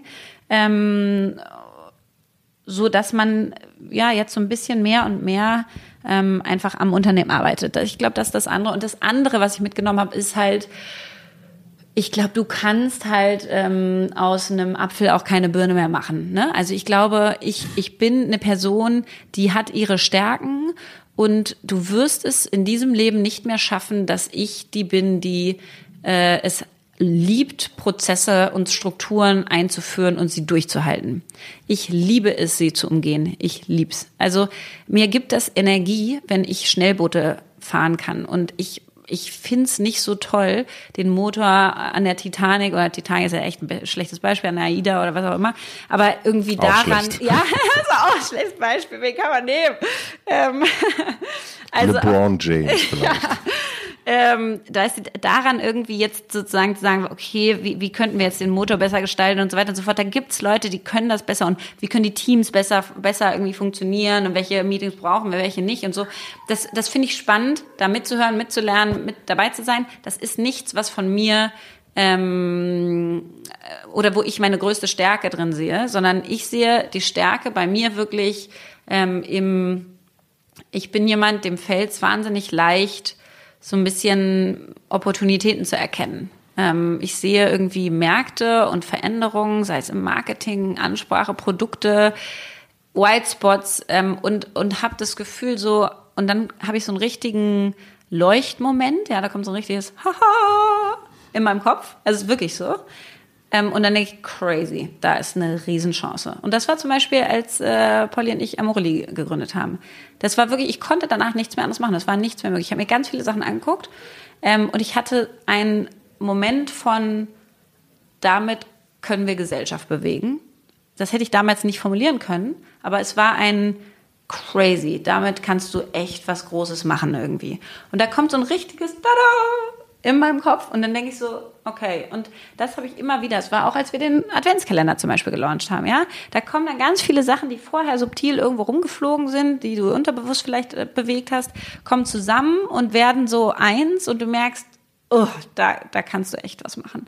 Ähm, und und das habe ich immer, immer wieder. Und das ist eigentlich, ähm, würde ich eher sagen, meine Stärke. Und es ist, und ich bin wahnsinnig detailverliebt bei, glaube ich, den, den wichtigen Sachen und so weiter. Also ich habe ein paar Sachen, die, die sind aber eher dann Gründer gehen als vielleicht Manager gehen. Mhm. Und dadurch habe ich dann einfach gesagt, okay, fein, wenn das so ist und das sind Stärken von mir und das ist auch was wert fürs Unternehmen, Wenn es nichts wert wäre, dann, dann sollte ich was anderes machen. Aber wenn es einen Wert hat, dann suche ich mir lieber die Projekte, wo ich das wieder nutzen kann und versuche Leute zu finden, die den anderen Teil einfach grandios gut können mhm. und das toll finden und daraus ihre, ihre Energie ziehen und sagen, wir haben jetzt die tollsten Prozesse hier und Customer Care haben wir total optimiert und verbessert und ähm, ja, und also einfach die, die sagen, guck mal, das läuft jetzt Supply Chain haben wir verändert und alle möglichen, ja, der, der Produkteingabeprozess ist besser und so weiter und so fort, was, was auch so viel erleichtert, was ja so viel mehr Spaß macht, dann auch äh, in, in guten Strukturen zu arbeiten. Ich bin auch nicht dafür, dass du alles wieder neu erfindest die ganze Zeit, das Rad. Ähm, das heißt, du brauchst auf jeden Fall Prozesse, die einfach durchlaufen. Mich macht es auch fuchsig, wenn die nicht funktionieren ich hasse es nur, sie einzuhalten. Ähm, und deswegen finde ich, musst du es irgendwie schaffen. Du musst diese, dieses, dieses große Schiff irgendwie bauen und, und da musst du auch dein Team irgendwie gut managen und so weiter. Und trotzdem brauchst du meiner Meinung nach immer diese Schnellboote, diese Jetskis, die daneben einfach Gas geben können und ein paar gehen unter und ein paar ähm, tauchen woanders wieder auf und auf ein paar ähm, packst du dann mal mehr, mehr Leute drauf, weil es irgendwie funktioniert. Aber du brauchst irgendwie diese Dynamik und diese Schnelligkeit und dieses Dinge ausprobieren, ohne dass da die perfekten Prozesse schon funktionieren weil ich glaube, das ist ein Riesenwert. Und deswegen gucken wir viel mehr jetzt, okay, was sind die Stärken des Einzelnen, wie kann man die besser einsetzen, auch gar nicht mehr so stark dann nach Org-Chart unbedingt. Klar haben wir einen Org-Chart, aber da sind wir kreativer geworden, ja. Mhm. Ähm, wo ich auch am Anfang das anders gelernt habe, ja, bau nicht dein, deine Organisation um einzelne Leute rum, weil klar, die können ausfallen. Aber ehrlicherweise ähm, wir sind noch in einem Level mit 130 Leuten, da hängt es echt an den Einzelnen. Und es ist großartig, wenn da jemand ähm, irgendwie meinetwegen im Operations eine kreative Seite hat. So, lass uns das nutzen, why not? Also wäre ja verrückt, das nicht zu nutzen. Also ich glaube, da, da sind wir wesentlich, ähm, ähm, ja, da, da, da gucken wir viel mehr auf so die Stärken, die, die Profile des Einzelnen. Wir machen eine kurze Werbeunterbrechung. Ich möchte euch einen weiteren Unterstützer vom Hotel Matze vorstellen und das ist Audible. Ihr wisst natürlich, dass Audible die beste Adresse für Hörbücher und Hörspiele ist und ich hatte auch schon mal von erzählt, dass es bei Audible auch wunderbare Original Podcasts gibt. Mein liebster Podcast ist Bauerfeind hat Fragen. Dort interviewt Katrin Bauerfeind, die auch schon mal hier im Hotel Matze zu Gast war, Menschen, die ich auch interessant finde. Zum Beispiel Jürgen Vogel, Ronja von Rönne, Olli Schulz, Palina Roginski und Jörg Tadeus. Und die Idee ist folgende. Katrin schickt vor dem Interview, vor dem Gespräch einen Fragebogen an die Gäste. Die Gäste beantworten die Fragen und dann fragt fragt Katrin im Podcast nochmal nach. Und dadurch entstehen sehr tiefgründige und sehr lustige Gespräche, weil Katrin sehr tiefgründig und lustig ist. Normalerweise kann man Bauerfeind hat Fragen nur bei Audible hören. Das solltet ihr natürlich auch machen. Ich mache das zum Beispiel auch. Aber ab jetzt gibt es die erste Staffel für alle, die es noch nicht gehört haben, auch bei Apple Podcasts, dieser Soundcloud und Spotify zu hören. Jede Woche kommt eine neue Folge raus. Es lohnt sich. Bauerfeind hat Fragen von Audible überall da, wo es Podcasts gibt. Vielen herzlichen Dank an Audible und jetzt zurück zum Gast.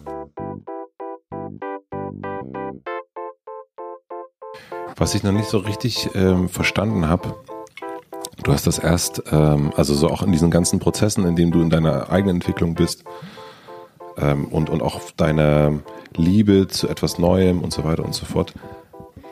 Warum machst du das noch? Also was ist, also du hättest letztes Jahr ist dein Kollege ist rausgegangen, Mhm. Ihr habt einen riesen Anteil, also eigentlich den größten Anteil eurer Firma sowieso schon vor Jahren verkauft. Mhm. Ähm, und letztes Jahr dann, nee, also 2017 nochmal einen großen, genau. Genau, du hast jetzt noch, glaube ich, ne, zwei Prozent oder mhm. sowas. Und da könnte man ja auch sagen, ich habe total Bock auf was Neues. Ich äh, sehe hier schon wieder ein Whitespace, da schon wieder ein Whitespace.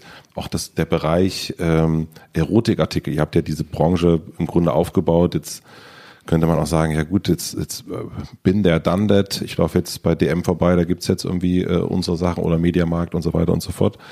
Also da ist auch gesellschaftlich ganz, ganz viel passiert in dem Bereich.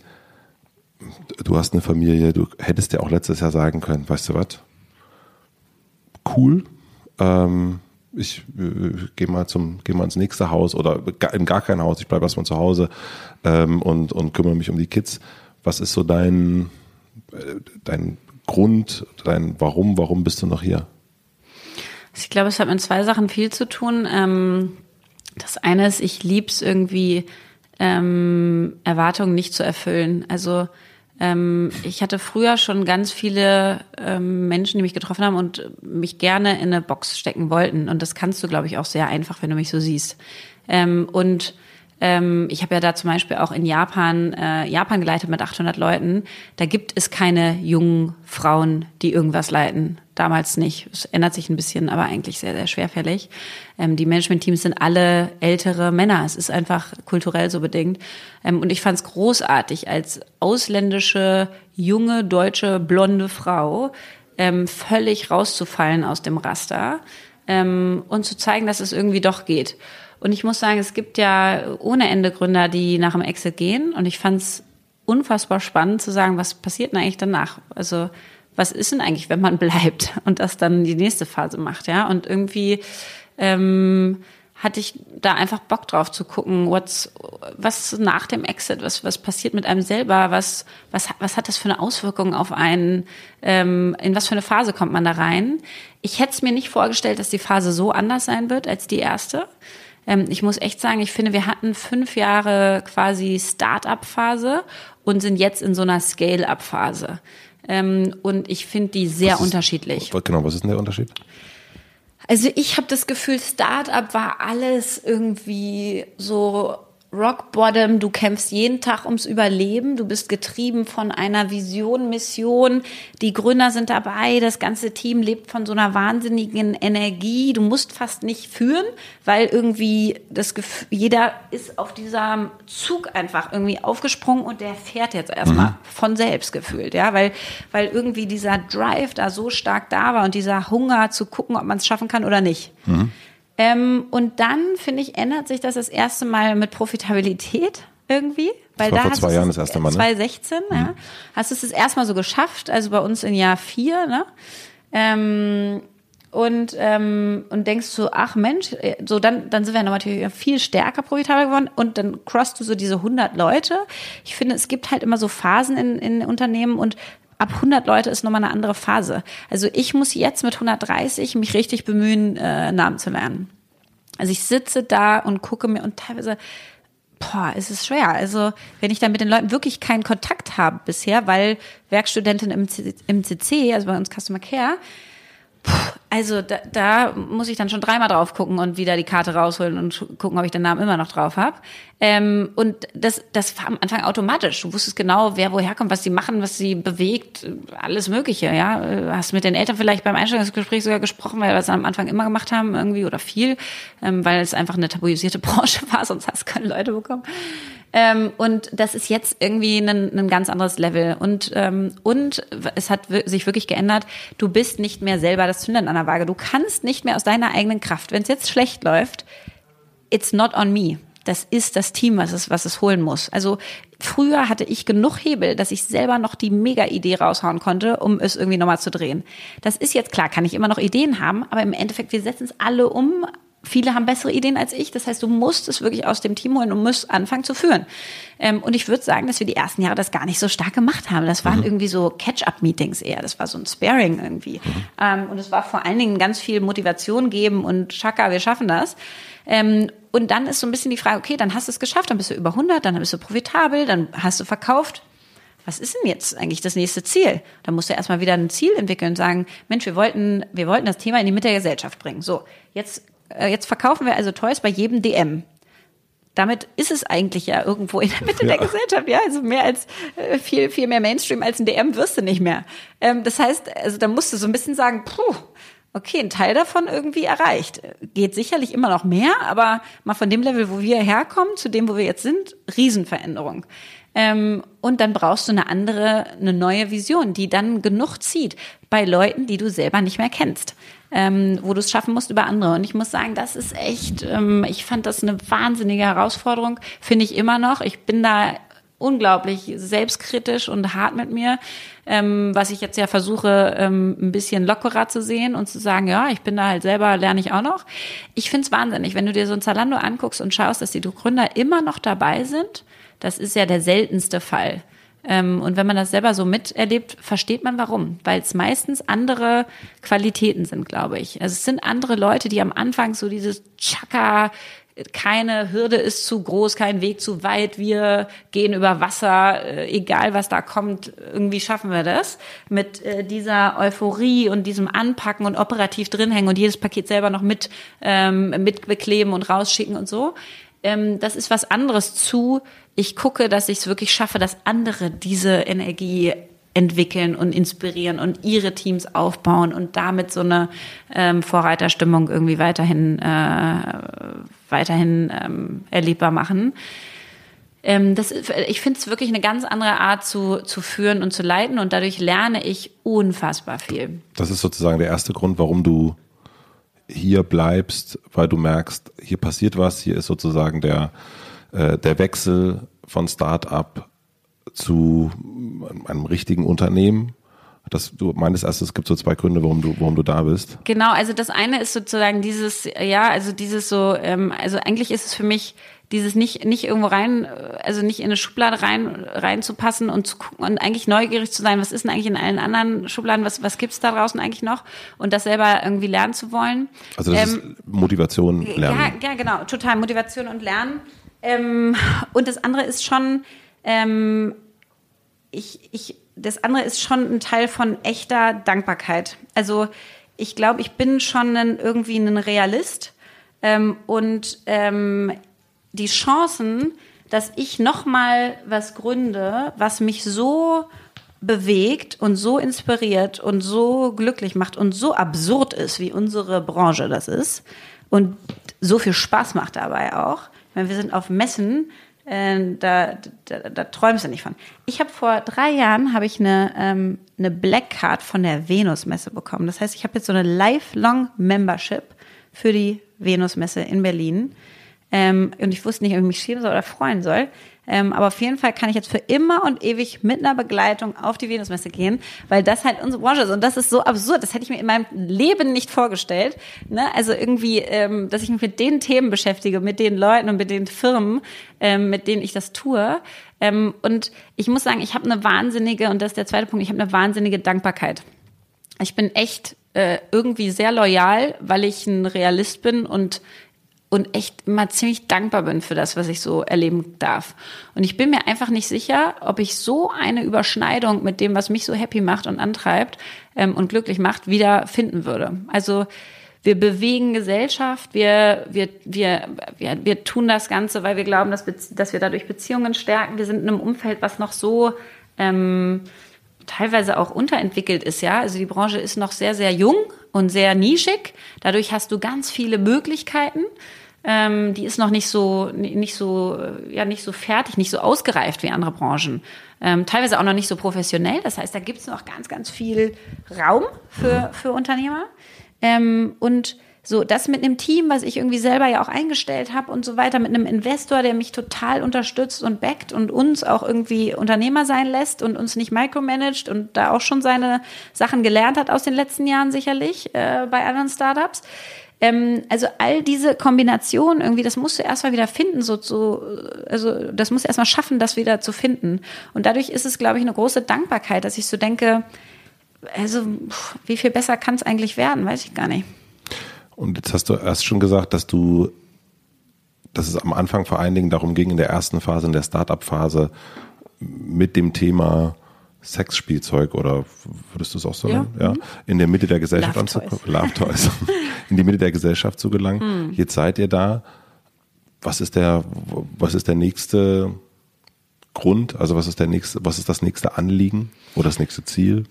Genau, also am Anfang war es echt, das so massentauglich zu machen, ja, so, dass wir darüber sprechen können und dass ich irgendwie, ähm, weiß ich nicht, mit meinen Eltern darüber sprechen kann und dass es irgendwie ein, ein normaleres Thema wird. Und ich glaube, das haben wir in vielen Bereichen schon echt, ähm, echt erfolgreich geschafft.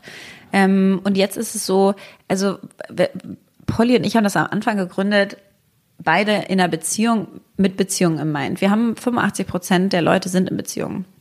Und ähm, ich glaube total daran, dass dass sozusagen Beziehungen sind Kern deines Glücks. Das ist das, was dich glücklich macht. Deswegen glaube ich ja auch, dass ich meine Familie und meine sonstigen Beziehungen in die Mitte meines Lebens packen muss und alles andere drumherum.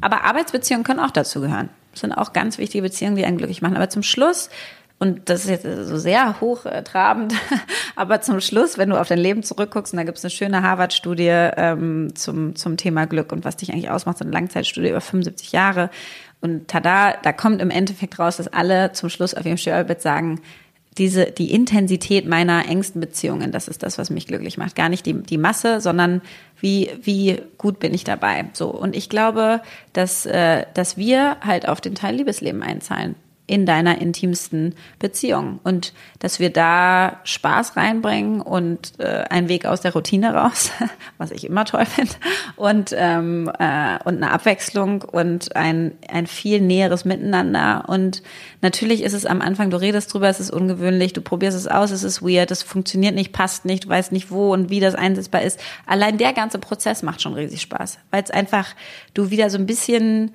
ja, so ein bisschen wahnsinnig jugendliches Verliebtheitsgefühl. Also so beides ein bisschen aufgeregt, ist irgendwie komisches Thema, komische Situation. Wo muss ich das jetzt wie hinmachen? Funktioniert das? Findest du das jetzt gut und so?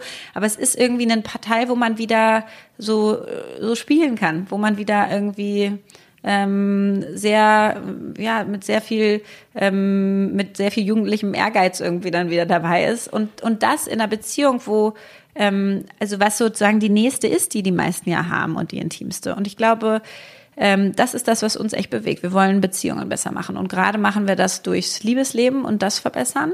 Ähm, und haben jetzt ja auch einen Podcast gelauncht, den Hard to Hard ähm, äh, von uns, weil wir gesagt haben, wir wollen uns auch ein bisschen mehr ähm, im gesellschaftlichen Kontext damit beschäftigen, äh, in diesem Bereich irgendwie Sexual Empowerment.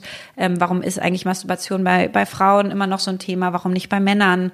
Ähm, so, was kann man eigentlich tun, dass irgendwie ähm, Frauen leichter einen Orgasmus bekommen können? Warum ist das schwierig und so? Warum ist das einfach biologisch schon schwer? Also, dass wir uns echt mehr auch damit äh, im Außen auseinandersetzen wollen, nicht nur innen. Innen haben wir das schon immer viel gemacht. Ähm, und ähm, das ist für mich wieder so ein, so ein Teil von, ich könnte mir vorstellen, dass wir auf diesem Track, wir wollen Beziehungen besser machen und da eigentlich deine Paarbeziehung ähm, dass da noch mehr möglich ist. Jetzt sind wir sicherlich nicht die, die anfangen, irgendwie irgendwelche My Days Geschenkgutscheine irgendwie dann zu machen oder sowas, ne? Aber ähm, ein großes Feld, was ich großartig zum Beispiel finde, ist dieses ganze Thema Couples Coaching, nenne ich es, Paartherapie kann man es auch nennen. Ich, ich finde, es klingt immer so, so als wäre man krank. Deswegen mhm. mag ich es nicht so gern. Deswegen finde ich Couples Coaching ein bisschen einfacher. Mhm. Ähm, aber zum Beispiel, wie großartig ist das, ja? Also dich sozusagen, was ich jetzt selber mit mir gemacht habe, mich mit mir zu beschäftigen, mit deinem Partner dich zu beschäftigen und mal wieder Sachen über den anderen rauszufinden, die du gar nicht wusstest oder irgendwie Erfahrungen, die du nicht kanntest oder eine Kindheit, die du von der du nichts wusstest oder also einfach sich selber da irgendwie so auf so eine Reise zu begeben, das ist irgendwie emotional und und und psychisch spannend und es ist halt physisch auch total spannend, weil es einfach toll ist, dass wir sexuelle Wesen sind. Das ist einfach großartig. Also es ist ja was super Positives. Ähm, und Jetzt machen wir derzeit noch nichts in dem Bereich, kann ich mir aber vorstellen. Ähm, und das ist einfach ein, ein, Teil, der, der uns jetzt auf jeden Fall wieder eine echte Vision, einen echten Antrieb gibt und ganz viel wieder Freiraum für Kreativität geschaffen hat. Also es ist vielleicht unter Umständen eine zu private Frage. Das kannst du dann selber sagen. Wie, also ich stelle mir das ja sehr, also sehr schwierig vor, ähm, einerseits in einem Laden wie Amoroli zu arbeiten, da auch neue Produkte zu entwickeln, da auch die ganze Zeit von mit dem Thema Sex zu tun zu haben. Und dann gehst du nach Hause und willst es ja in irgendeiner Form testen, brauchst aber natürlich eigentlich ein völlig anderes Mindset äh, in dem Fall, also wenn du, wenn du in der Kiste bist, sag ich jetzt mal, als, ähm, also du bist als in einem Labor. Mhm. Und, ähm, und wie hast du das oder wie habt ihr das hinbekommen, dass das funktioniert? Also, also dass du nicht da sitzt mit einem Zettel danach und sagst, ja, gut, äh, Check hat funktioniert oder nicht? Ähm, also ich glaube, ähm, für mich, ich habe das echt getrennt. Also ich bin privat, privat und ähm, ähm, und da auch da auch wirklich privat einfach Kundin quasi und nicht in meiner Rolle. Und in meiner Rolle lebe ich das so aus, dass wir unsere Toy-Partys ja auch veranstalten, wo du zu Hause deine Freundinnen da hast, irgendwie ähm, zehn und dann kommt eine Beraterin von uns und macht so eine wie so eine Tupperware-Party, aber halt in viel, viel spannender und coolere Produkte und ein Hammerabend. Diese Frauen sind finde ich so mit die mit die weisesten Frauen, die ich so getroffen habe. Ähm, ganz, ganz spannende, erfahrene Frauen ähm, mit denen zum Beispiel machen wir ganz viel dieser Produkttests. Und deswegen ist es für mich so, wenn ich Sachen nach Hause nehme, bin ich privat. Und ähm, und ich fange da nicht an zu sagen, das ist jetzt besser und das ist schlechter und, und so weiter und so fort, weil ich habe ja, also das ist mir, mir ist auch meine private Beziehung die wichtigste Beziehung und die muss stehen und da will ich Lea sein und nicht irgendwie Lea von Amorelli, sondern da bin ich einfach nur ich selber. Ähm, und alles andere, was sozusagen hier mit unserer Produktentwicklung zu tun hat, funktioniert schon, schon von Anfang an durch Teams, die es da gibt. Also du konntest dich als, als Kunde damals, ähm, haben wir die Top-Kunden genommen, die oft bestellt haben, haben die gefragt, hey, wollt ihr in so einem Testerausschuss sein? Dann kriegt ihr Produkte zugeschickt, dann füllt ihr einen Fragebogen aus, dann kriegen wir das wieder als Feedback und dann nutzen wir unsere Tollparty-Beraterin. Ähm, die Aber Quellen nutzen wir, um Produkte zu entwickeln. Und da bin ich überhaupt kein Zünglein mehr an der Waage. Aber wenn du jetzt, du bist eine Geschäftsfrau, da hast du auch erst schon gesagt, wenn irgendwas Customer Care, irgendwas ja. nicht funktioniert, dann das macht dich, oder Prozesse nicht funktionieren, macht dich äh, fuchsig. Und also du gehst Freitag nach Hause, äh, nimmst, dir, nimmst dir den Adventskalender mit und probierst das komplette Wochenende durch und dann merkst du, dass funkt, irgendwas funktioniert daran überhaupt nicht. Also es ist ein, das Produkt funktioniert nicht. Geh, kannst du dann hier zurückgehen und sagen am Montag, äh, so Leute, ich habe jetzt mal äh, alles probiert, funktioniert. Also Nummer, Nummer 12 funktionierte gar nicht, der Warm-up, ähm, weil hier gerade der Kalender steht. Also das stelle ich mir total, also stelle ich mir sowieso generell, also auch in Zeiten von MeToo und so weiter und so fort, ja eh wahnsinnig schwierig vor. Äh, und dann vor allen Dingen auch, ähm, ich meine, bei uns gibt's im Büro äh, Einhornkondome. Und dann ist dann schon so, okay, die werden jetzt immer weniger. Das heißt, okay, da ist irgendjemand gerade, der ordentlich äh, loslegt. Auch das ist schon bei uns schon so, hm, ich stelle mir das als Chefin irgendwie kompliziert vor. Mache ich auch nicht. Machst du nicht? Ähm, okay. Nee, also nee, ich bin da wirklich, also ich bin auch, glaube ich, in der ganzen Debatte um, um echte, um die einzelnen Produkte und die technischen Funktions und also Funktionen und Fähigkeiten der Produkte bin ich auch nicht äh, nicht mehr die Expertin und äh, oder bin ich einfach, war ich auch noch nie. Da bin ich nicht die Expertin. Da haben wir Leute, die das sind. Ich würde sagen, ich habe schon natürlich persönliche Erfahrungen und die teile ich vielleicht mit, lass es drei Leute aus dem Unternehmen sein oder so, mhm. ähm, mit denen ich so eine Basis habe. Ähm, aber, ähm, aber ansonsten bin ich da in, auf dem Level gar nicht mehr involviert. Das okay. ist echt, ähm, das ist wirklich sehr, sehr ähm, unabhängig von mir. Bei mir kommen alle möglichen wir wollen neue Marken launchen, wir machen neue Länder auf, wir haben eine neue Geschäftsidee für ein Podcast und so weiter, was auch immer, solche Themen, die kommen, die kommen zu mir und die leite ich auch meistens selber noch mit und so. Ähm, aber ähm, an diesen Produkten äh, bin ich so nah nicht mehr dran. Und wie macht ihr das hier der generell? Ich meine, wenn man hier reinkommt ins Büro, wir sitzen jetzt hier im Quickie-Raum, mhm. die Gardinen sind zugezogen, man kommt rein, das erste, was man sieht, ist eine Puppe, die ähm, reizvolle Unterwäsche trägt. Äh, hier liegen überall ähm, Toys, Toys mhm. rum. Ähm, wie macht ihr das in der Kommunikation innerhalb von dem Team? Also, also gerade wo, keine Ahnung, jetzt ähm, äh, von so vielen sexuelle Belästigung, äh, Harvey Weinstein und so weiter, das ist ja das, das große Extrem.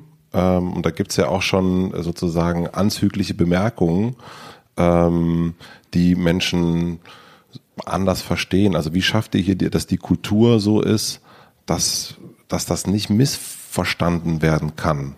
Weißt du, was ich meine? Mm. Das ist komisch. Ich habe mir da wirklich noch nie drüber Gedanken gemacht und wir hatten auch noch nie ähm, irgendeinen Vorfall, der irgendwie, irgendeine Situation, die da irgendwie schwierig oder im Graubereich gewesen wäre oder so. Also ähm, ich muss sagen, was, wo, wo wir schon geguckt haben, ist, wir haben ganz viel so als Gastgeschenke oder quasi von so Distributoren oder sowas, hatten wir teilweise hier so Gummipuppen stehen oder so Pornokalender oder sowas und ein paar Leute haben sich die an die Wand gehangen. So, da bin ich schon, dass ich sage, also da gehe ich rum und sage, das passt nicht. Mhm. Das passt nicht zu unserem Selbstverständnis von Sexualität. Ähm, wir würden Frauen so nicht ablichten, sondern wir lichten die ab, wenn die irgendwie sich wohlfühlen und dann aber auch die Männer gleich und so weiter und so fort. Und das ist irgendwie einfach nichts, was wir haben wollen. Genauso ähm, Gummipuppen ist eine ist eine, auch eine Auslebung von Sexualität, die einfach bei, weiß ich nicht, finde ich schwieriger in einer Paarbeziehung, in einer gleichberechtigten Paarbeziehung stattfindet. Ähm, genauso wenig wie, wie ein starker Fetisch, ne, da gibt's auch die Shops für, aber alles, was sozusagen wirklich schmerzhaft ist, ähm, können wir uns nicht so richtig mit identifizieren. Wir sind wirklich eher für die Masse, ähm, die sich ausprobieren wollen, die aber nicht irgendwie extreme ähm, Auslegungen mhm. oder Fantasien haben. Was auch nicht schlimm ist. Ich will es überhaupt nicht abwerten. Ich sage nur, da sind wir nicht die Experten, da gibt es einfach Shops schon dafür. Ähm, das heißt, da gucken wir schon ein bisschen oder da, da, da greifen wir dann auch ein, passiert aber auch nicht mehr. Ähm, ich glaube, es ist in der Tat einfach ähm, sehr, sehr entkoppelt wie in den meisten Unternehmen. Also wir, wir, wir reden natürlich über über alle möglichen Themen ähm, von Sexualität und über Orgasmen und wie funktioniert das Produkt und weiß nicht, haben Orgasmusgarantie auf Produkte ne, und kriegen dann und wissen, wie die Retourenraten darauf ist und wie gut das funktioniert oder nicht oder so. Das, das ist aber bei uns alles so geschäftlich und jeder weiß auch, das ist jetzt gerade ein professionelles Gespräch. Mhm. Ähm, über die Themen, mit denen wir uns in der Tat als Experten auskennen. Und dann gibt es genauso bei uns wie bei allen anderen die irgendwie äh, feiern oder wo Leute zusammensitzen und irgendwie so ein Kartenspiel über irgendwie äh, sexuelle Vorlieben spielen oder sowas und wo sich dann in diesen Gruppen ausgetauscht wird, was auch immer wer mag, weil die alle darauf Bock haben, sich damit auszutauschen oder darüber auszutauschen.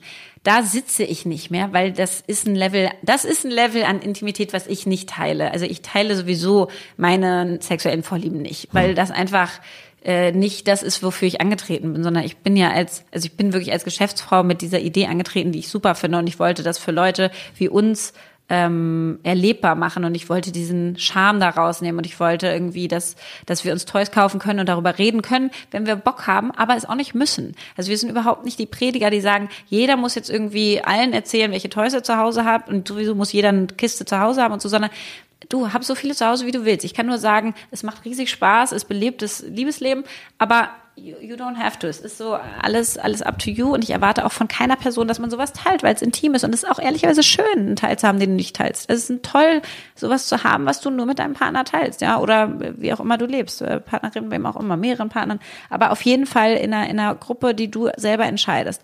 Und das ist in der, in der Firma genauso. Wir haben ganz, ganz viele Gespräche. Jeder versteht, dass die professioneller Natur sind. Ähm, und äh, ja, es gibt schon Teile, glaube ich, die ungewöhnlich sind für Leute, die reinkommen. Wir machen seit Anfang unserer Geschichte ein Morning Dance, montags morgens immer. Ähm, es war am Anfang eine wilde Idee. Unser CTO damals meinte, hey, mit meiner Ex-Firma haben die getanzt. Ich fand's total scheiße. Und Polly und ich so, yay, tanzen, das ist super. Ähm, und dann meinten wir so, ja, lass doch Vibratoren-Moves machen. Jetzt gibt's wirklich so einen Tanz, das sind so Hula-Beats, das sind die Liebeskugeln oder die Flexi-Felix-Anhalkette oder der, der Buttplug, wo du dich dann so ähm, ich kann es ja gleich mal vormachen, mhm. aber auf jeden Fall. ähm, es gibt so, dann gibt's den WeVibe, den Stronic und so. Also es sind einfach so Funktionen von verschiedenen Vibratoren, die wir tanzen als Choreografie. Nicht dein Ernst. Doch, jeden Montag. Und ähm, da stehen hier 130 Leute, ja. so eine Analplug äh, Choreografie. Ja, also pass auf, ich, ich mach's dir kurz vor. Warte. Sonst versteht man es ja nicht. Also zum Beispiel der Analplug geht so. Ja. So. Sie beugt sich nach Dann unten. Dann die Flexi-Felix Analkette geht so, ja. Dann irgendwie. Sie regelt sich. Jetzt den WeVibe, der geht so. Weißt, Sie bückt so sich, ja. So ein C-Shape-Vibrator, deswegen macht man so einen Zehner. Dann gibt's irgendwie auch noch die Analkette, da stehst du quasi neben deinem Nachbarn und ziehst sozusagen so. Also es ist etwas absurd, man muss schon sagen, es ist von außen gesehen. Dann gibt's eine Massagekerze, da machen wir so eine Art Polonaise, jeder massiert den, den Vordermann oder Vorderfrau. Ja. Also es sind alles... Welche Art von Musik läuft da im Hintergrund? ähm, alle möglichen Pop-Songs mit, mit einem schnellen Beat. Ähm, oh, unser Hauptlied ist Timber, das ist so unser Amorelie-Lied. Und auf jeden Fall, im Endeffekt am Anfang hat es total geholfen, so diese Barriere, weil wir waren alle nicht aus der Branche, mhm. zu diesen Toys und so weiter abzubauen, weil du einfach mit Humor äh, schaffst du ja vieles. Da schaffst du immer irgendwie ja, so Hürden und Hindernisse zu überwinden und irgendwie einen leichteren Zugang zu Themen zu bekommen. Und das war halt Humor am Anfang. Am Anfang war es montags und freitags, jetzt ist es nur noch montags. Schon seit einer Weile aber. Und ähm, ist nur teamintern, man kann also nicht äh, dabei sein. Wir hatten Schade, schon mal ein paar Mal Management-Visits von ProSieben, die müssen dann auch mittanzen. Ähm, und ich glaube, das ist in der Tat ungewöhnlich, ja. wenn du reinkommst und so vom CFO bis zum Customer Care Werkstudenten ähm, bis zu ProSieben Management Team, wenn die uns besuchen, ähm, Leute irgendwie nebeneinander eine Analkette nachmachen, ist es, glaube ich, schon echt ungewöhnlich ähm, und, äh, und sehr, sehr Teil unserer DNA. Aber es führt halt dazu, dass du irgendwie so eine so ein bisschen so eine Hierarchielosigkeit auch bekommst. Ne? Jeder macht sich irgendwie zum Affen. Es machen immer verschiedene Leute aus den Teams. Also jeder ist mal dran, sozusagen diese Choreografie quasi dann zu entwerfen. Es gibt verschiedene, also verschiedene Moves und dann kannst du die wie auch immer zusammenstellen, wie du Bock hast. Ähm, und äh, ja, hatten auch bei Offsites schon so Workshops, wer hat die coolsten neuen Ideen für Tanzmoves und so weiter. Ist irgendwie jetzt einfach eine alte Tradition. ähm, und ähm, ich glaube, es gibt, also solche Sachen sind wahrscheinlich, wo du so sagen würdest, schon ungewöhnlich. So, also jeder macht so ein Buttplug nach, ist ungewöhnlich auf jeden ja. Fall. Ähm, aber auch das hatten wir noch nie irgendwie eine Situation, wo jemand gesagt hat, Mensch, und selbst, und wenn du dich unwohl fühlst, dann machst du halt nicht mit. Also, wie gesagt, wir sind nicht die, die predigen und die sagen, jeder muss und genauso muss es laufen und äh, so, dann, dann gehst du halt, das ist auch völlig okay. Nun habt, äh, nun ist der, ähm, also danke für den Tanz. ähm, der Polly, also von dem du schon ein paar Mal gesprochen hast, dein Mitgründer, der ist letztes Jahr rausgegangen. Mm. Ähm, wie ist es für dich gewesen? Oder wie ist es jetzt für dich?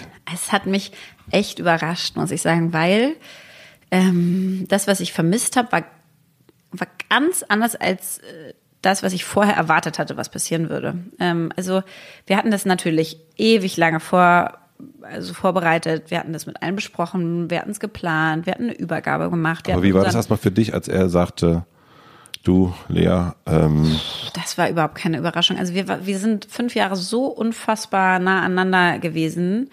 Ähm, wir hatten so verschiedene Codewords für alle möglichen schwierigen Situationen, haben sehr viel, ich weiß nicht, heute würdest du es wahrscheinlich irgendwie Art gewaltfreier Kommunikation oder so nennen, ich weiß nicht. Wir haben es einfach selber gemacht, ähm, dass wir einfach uns sehr viel miteinander beschäftigt haben und geguckt haben, wer hat welche Bedürfnisse und wie geht man damit um und wir dann so Buzzwords hatten, um den anderen klarzumachen, hey, also eins war zum Beispiel Bauchschmerzthema, das ist so ein, so ein Thema, ähm, was, was der andere leitet, ähm, mhm. dir aber Bauchschmerzen macht, weil du das Gefühl hast, es wird nicht in dem Maße, wie man es angehen sollte, in der Schnelligkeit oder in der Intensität oder in der sozusagen richtigen Form gerade angegangen. Mhm. Meinetwegen ist das irgendwie ein rechtliches Thema. Du hast irgendwie eine, eine, eine, Schwierigkeit mit einem Patent oder so und hast das Gefühl, um Gottes Willen, das ist wirklich, wenn wir das verlieren würden, das ist echt schwierig oder schlimm oder im Markenrecht oder so. Und die andere Person leitet das Projekt aber und dann kannst du es nicht so richtig immer challengen, weil jeder hat ja so ein bisschen seine Gestaltungshoheit mhm. auch. Und dann kannst du halt sagen, pass auf, das ist für mich ein Bauchschmerzthema. Ein Bauchschmerzthema heißt, beide wissen, es ist irgendwie ein tricky Topic. Es mhm. ist ein emotionales Thema für einen von beiden. Und, also Bauchschmerzthema wird gesagt und man sagt erstmal, okay, wir nehmen alle unsere Gefühle jetzt raus und versuchen einfach ganz objektiv dem anderen einmal zuzuhören.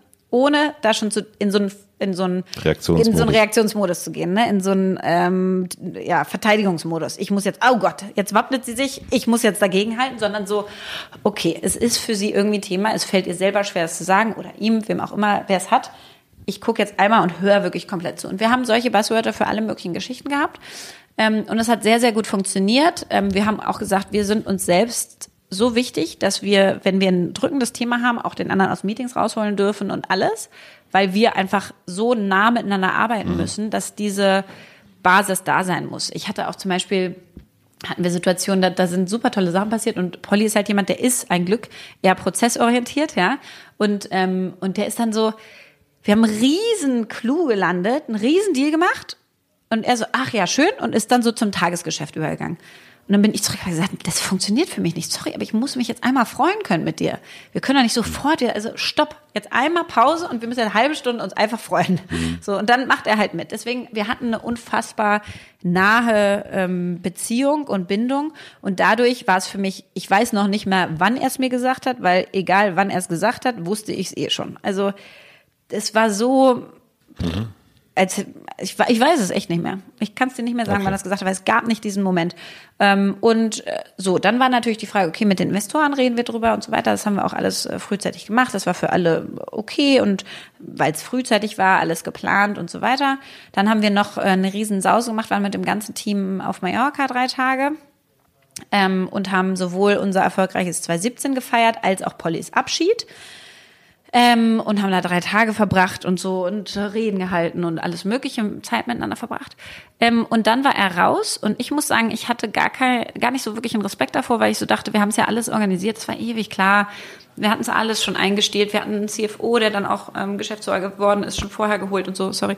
Aber also es war irgendwie alles klar. Und ich hätte nie gedacht, dass ich danach mich plötzlich so alleine fühlen würde.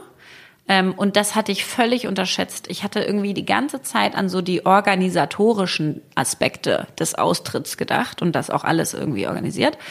Ähm, und war dann hier und habe plötzlich wirklich mich so alleinerziehend gefühlt. Ich hatte so richtig das Gefühl, Eltern von einem Kind mhm. und Vater hat dich verlassen. So. Ähm, und du bist jetzt alleinerziehend und du hast die ganze Verantwortung auf deinen Schultern. Es hat sich plötzlich so schwer angefühlt. Ich war richtig so, wow, crazy. Also das haben wir jetzt fünf Jahre schon gemacht. Krass. Es hat sich einfach ganz anders angefühlt, plötzlich alleine. Ähm, und da musste ich schon, jetzt haben wir zwei andere Geschäftsführer, auch erstmal überhaupt hinkommen, andere auf dieses Vertrauenslevel wieder zu lassen irgendwie und zwar Leute, mit denen du es nicht gegründet hast. Das sind ja also Stiefeltern so ein bisschen. Mhm. Yeah. ne? Und du musst die Stiefeltern dann so einbinden, dass sie sich aber auch als Eltern fühlen dürfen und dann auch Gestaltungsfreiraum haben und so von deinem Baby dann irgendwie. Also ähm, das war doch irgendwie eine, eine schwerere Zeit, als ich das antizipiert hatte vorher. Und wie ist es jetzt? Jetzt ist es sehr gut. Also ähm, wir hatten auch am Anfang weniger Kontakt, weil es ist wirklich so ein bisschen wie, wenn man sich trennt, fand ich. Also einfach, dass man dann auch erstmal sagt, so, weißt du was, jetzt äh, aus dem Augen, aus dem Sinn, jetzt will ich auch gerade nicht. Ja? Also du hast mich hier allein gelassen, obwohl es ja alles miteinander mhm. geplant war. Es war noch nicht immer, dass er mich da verlassen hätte oder ja. so, aber es fühlt sich dann plötzlich, ne, dann bist du plötzlich allein verantwortlich. Es war für mich schon echter Change. Vor allem, ich hatte vorher immer auf voller Augenhöhe einen Sparingspartner in all den Tiefen, in denen wir waren und in allen Höhen hast du halt jemanden, mit dem du es teilen kannst. Das ist so ein Unterschied. Und ähm, ähm, naja, das hat gebraucht. Ich finde, jetzt haben wir es sehr, sehr gut geschafft, auch durch die Coach und durch wirklich so dieses, was hält dich davon ab? Wo, wovor schreckst du zurück? Was ich so krass fand bei Polly und mir ist so, ähm, ich wusste, ähm, keiner von uns würde je einfach so von Bord gehen. Also das war so, we're in it together. Und wenn jemand irgendwann gehen würde, wie er es ja dann gemacht hat, wüsste die andere Person das eh so frühzeitig und es wäre alles mhm. irgendwie gemeinschaftlich organisiert und zwar so, dass beide sich damit am wohlsten fühlen und so. Es war, ich wusste halt, ich bin im Endeffekt nie alleine, ja. Und, mhm. ähm, und dann habe ich so das Gefühl gehabt, so, boah, im Endeffekt bist du für alles verantwortlich. Da ist auch keiner mehr, mit dem du das irgendwie absprechen kannst, der beiseite steht. Ähm, und was ich dann gemacht habe, ist, ich habe äh, echt die Geschäftsführer anders angehoben. Also wir sind jetzt wirklich ein viel stärkeres Dreier-Team mhm. mit sehr, sehr eigenständigen, auch sehr unterschiedlich alle drei, mit sehr eigenständigen Verantwortungsbereichen. Ähm, und ich glaube, ich, ich führe die nicht so, ich führe partnerschaftlich und nicht direktiv ähm, sondern die wissen alle Themen, die mich, die mich umtreiben, auch privater Natur, egal was es ist, dass es ein echtes Miteinander ist und ein mhm. Tag-Team-Gefühl wieder.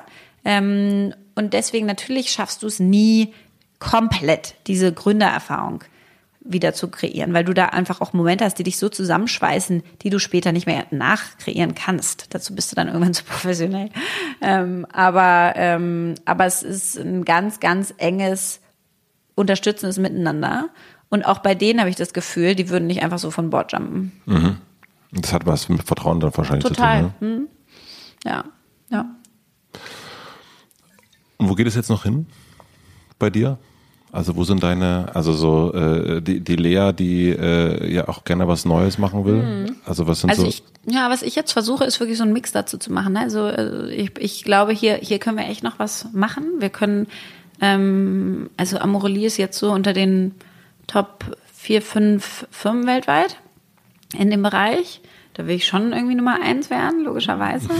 ähm, und, äh, und wirklich so das Liebesleben weltweit eigentlich anführen.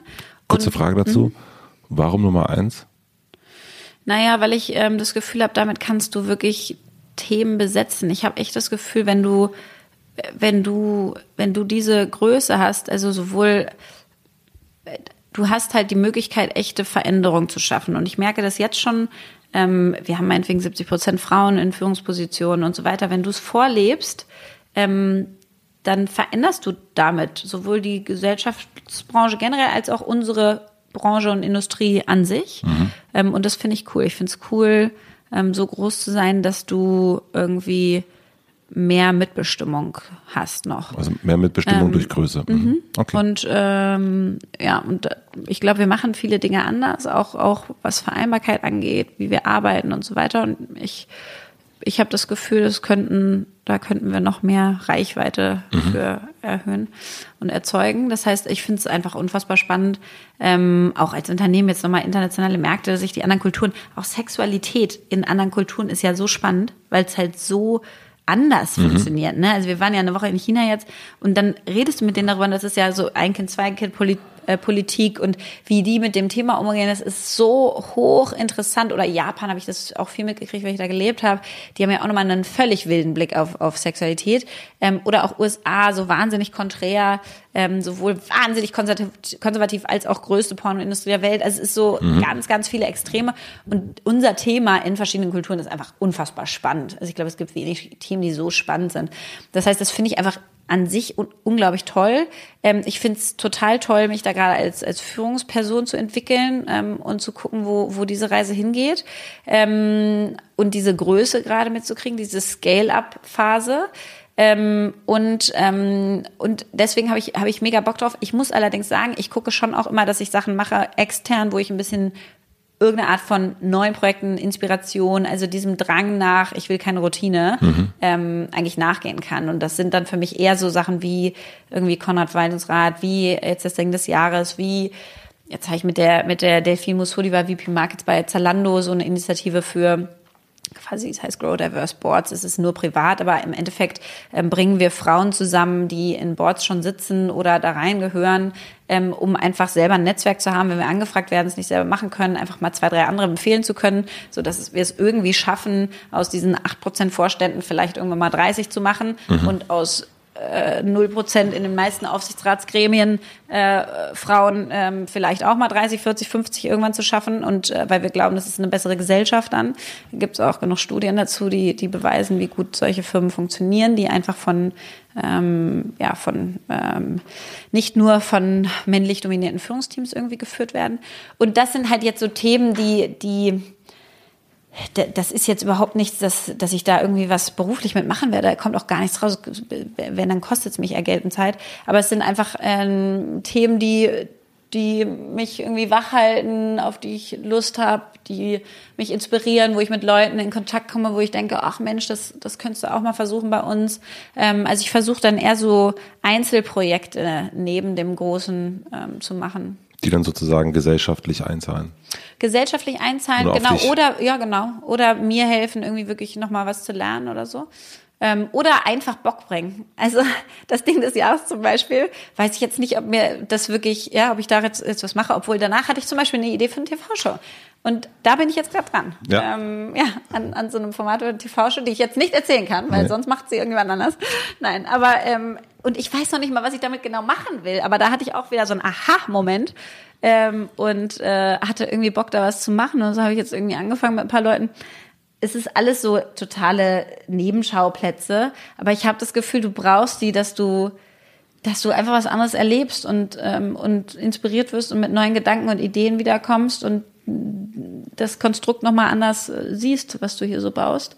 Ähm, ja, und deswegen versuche ich eher so viel, wie es geht, von den Interessen, die ich so habe ähm, und von dem Unruhegeist, den ich auf jeden Fall mitbringe, ähm, mit Amorelie zu bauen.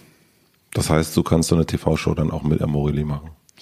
Also bisher ähm, wirklich waren meine, also diese, diese TV-Show, die ich jetzt als Idee habe, mal gucken, da habe ich mir noch gar nicht mich genug mit beschäftigt, als das, also mit der Show an sich schon, aber noch nicht mit dem Konstrukt, wie fun funktioniert das. Bisher muss ich echt sagen, ähm, sind sowohl meine Geschäftsführer als auch Teams als auch irgendwie ähm, Investoren alle sehr unterstützend. Die sind irgendwie sehr flexibel. Ich habe schon das Gefühl, dass wir so ein bisschen so eine neue Art des Arbeitens sehen und sehen, ähm, dass, es, dass es was bringt, wenn, wenn Leute sich auch kreativ ausleben dürfen. Und ja, vielleicht verbringen sie ein bisschen Zeit mit anderen Themen, aber diese Learnings bringst du halt hier wieder ein. Voll. Du hast einfach einen, einen frischen Blick und es macht dir weiterhin Bock. Also es bringt ja auch nichts, wenn du sagst, nee, du musst aber genau das, was du jetzt seit sieben Jahren machst, weitermachen. Mhm. Und dann hast du irgendwie in einem halben Jahr keinen Bock mehr. Das, das hilft ja auch keinem. Ähm, deswegen ist da schon eine, eine große Offenheit, finde ich, da. Ich habe noch äh, mit Blick auf die Uhr äh, noch drei schnelle Fragen fürs Ende.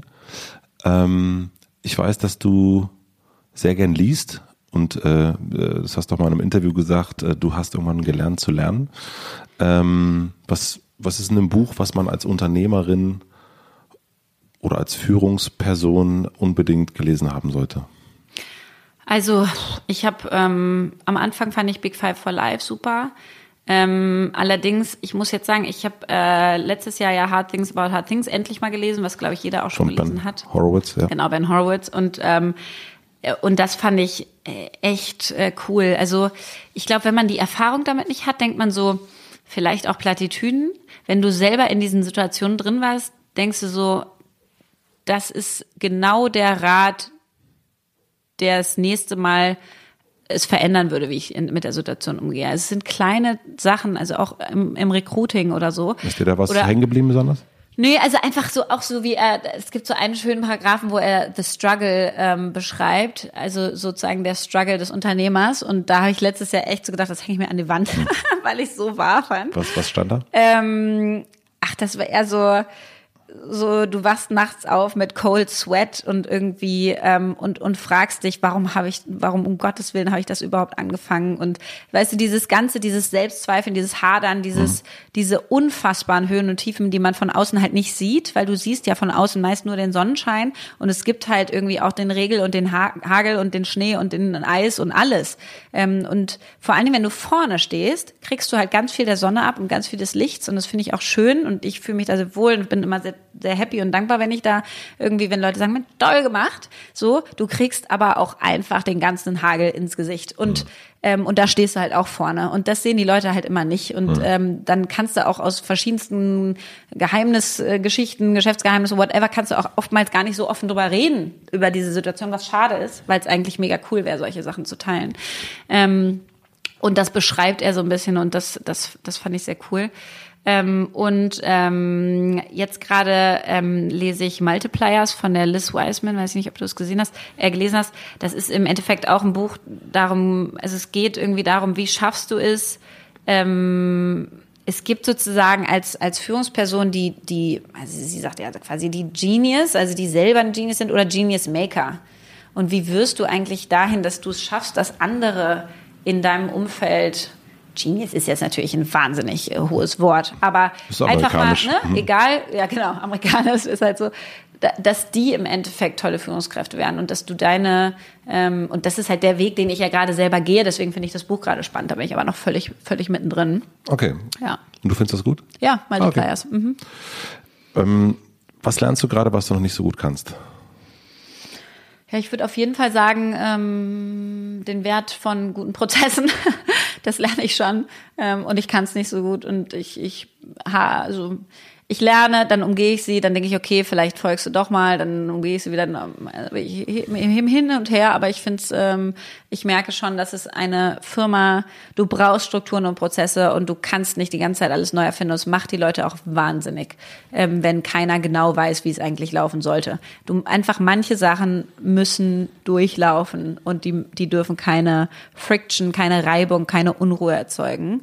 Ähm, und ich verstehe mehr und mehr, dass es davon mehr geben muss.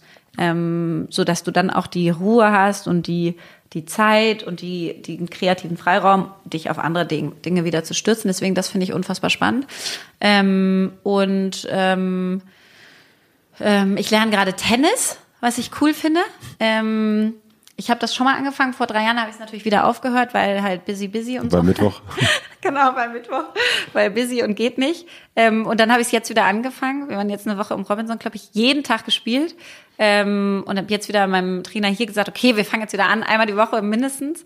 Ähm, und das macht Spaß. Ähm, Irgendwie finde ich es äh, einfach so ein bisschen auspowern, macht irgendwie mega Bock.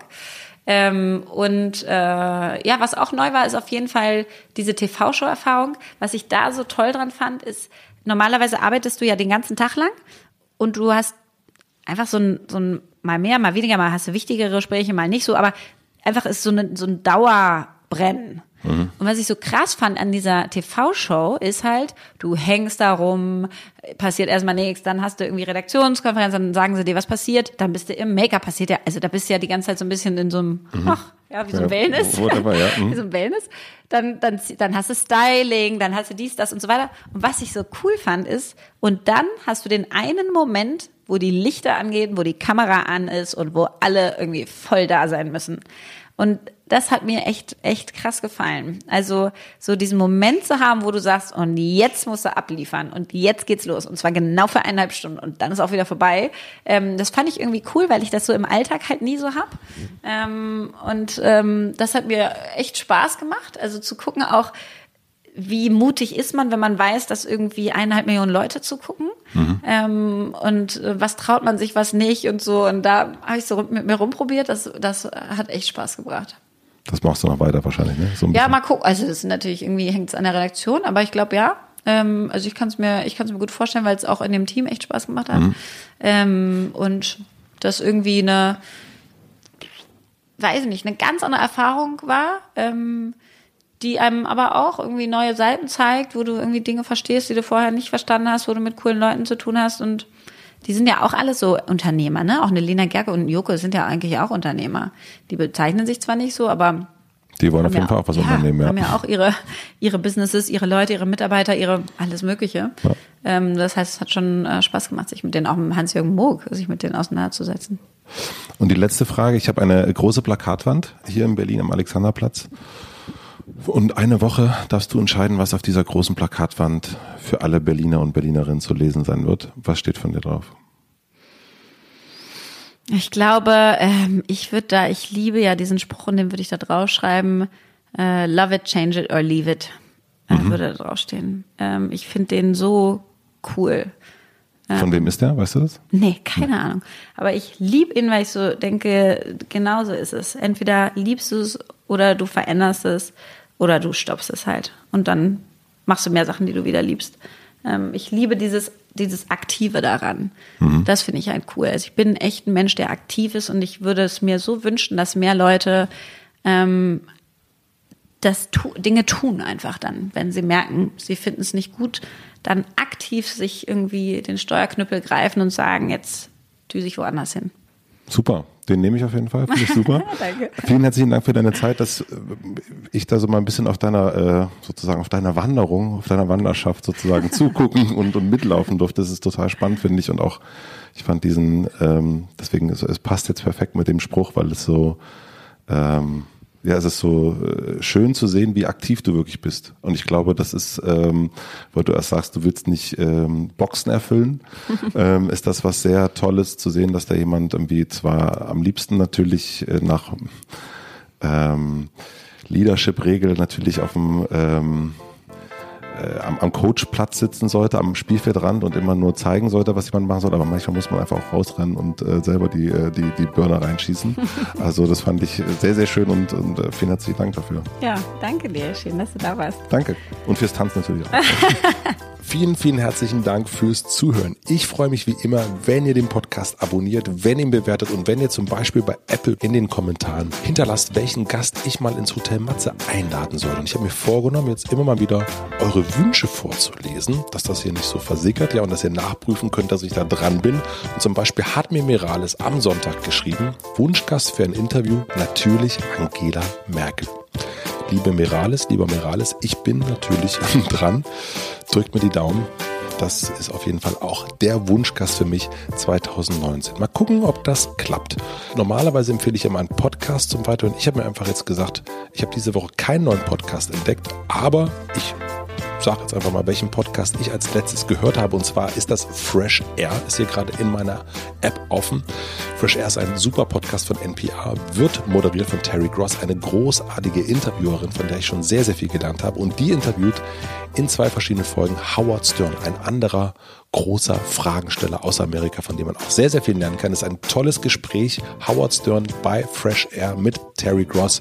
Hört da unbedingt mal rein. Fresh Air von NPR, überall da, wo es Podcasts gibt. Wir hören uns hier wieder nächste Woche Mittwoch. Da kommt hier Philipp vorbei und wir sprechen über den aktuellen Monat. Und bis dahin wünsche ich euch natürlich noch viel Spaß beim Einkaufen, viel Spaß beim Saubermachen, eine gute Nacht, einen guten Tag, viel Spaß beim Joggen, beim Autofahren, beim Autowaschen und natürlich bei der Gartenarbeit. Bis zum nächsten Mal. Euer Matze. Tschüss, tschüss, tschüss, tschüss, tschüss.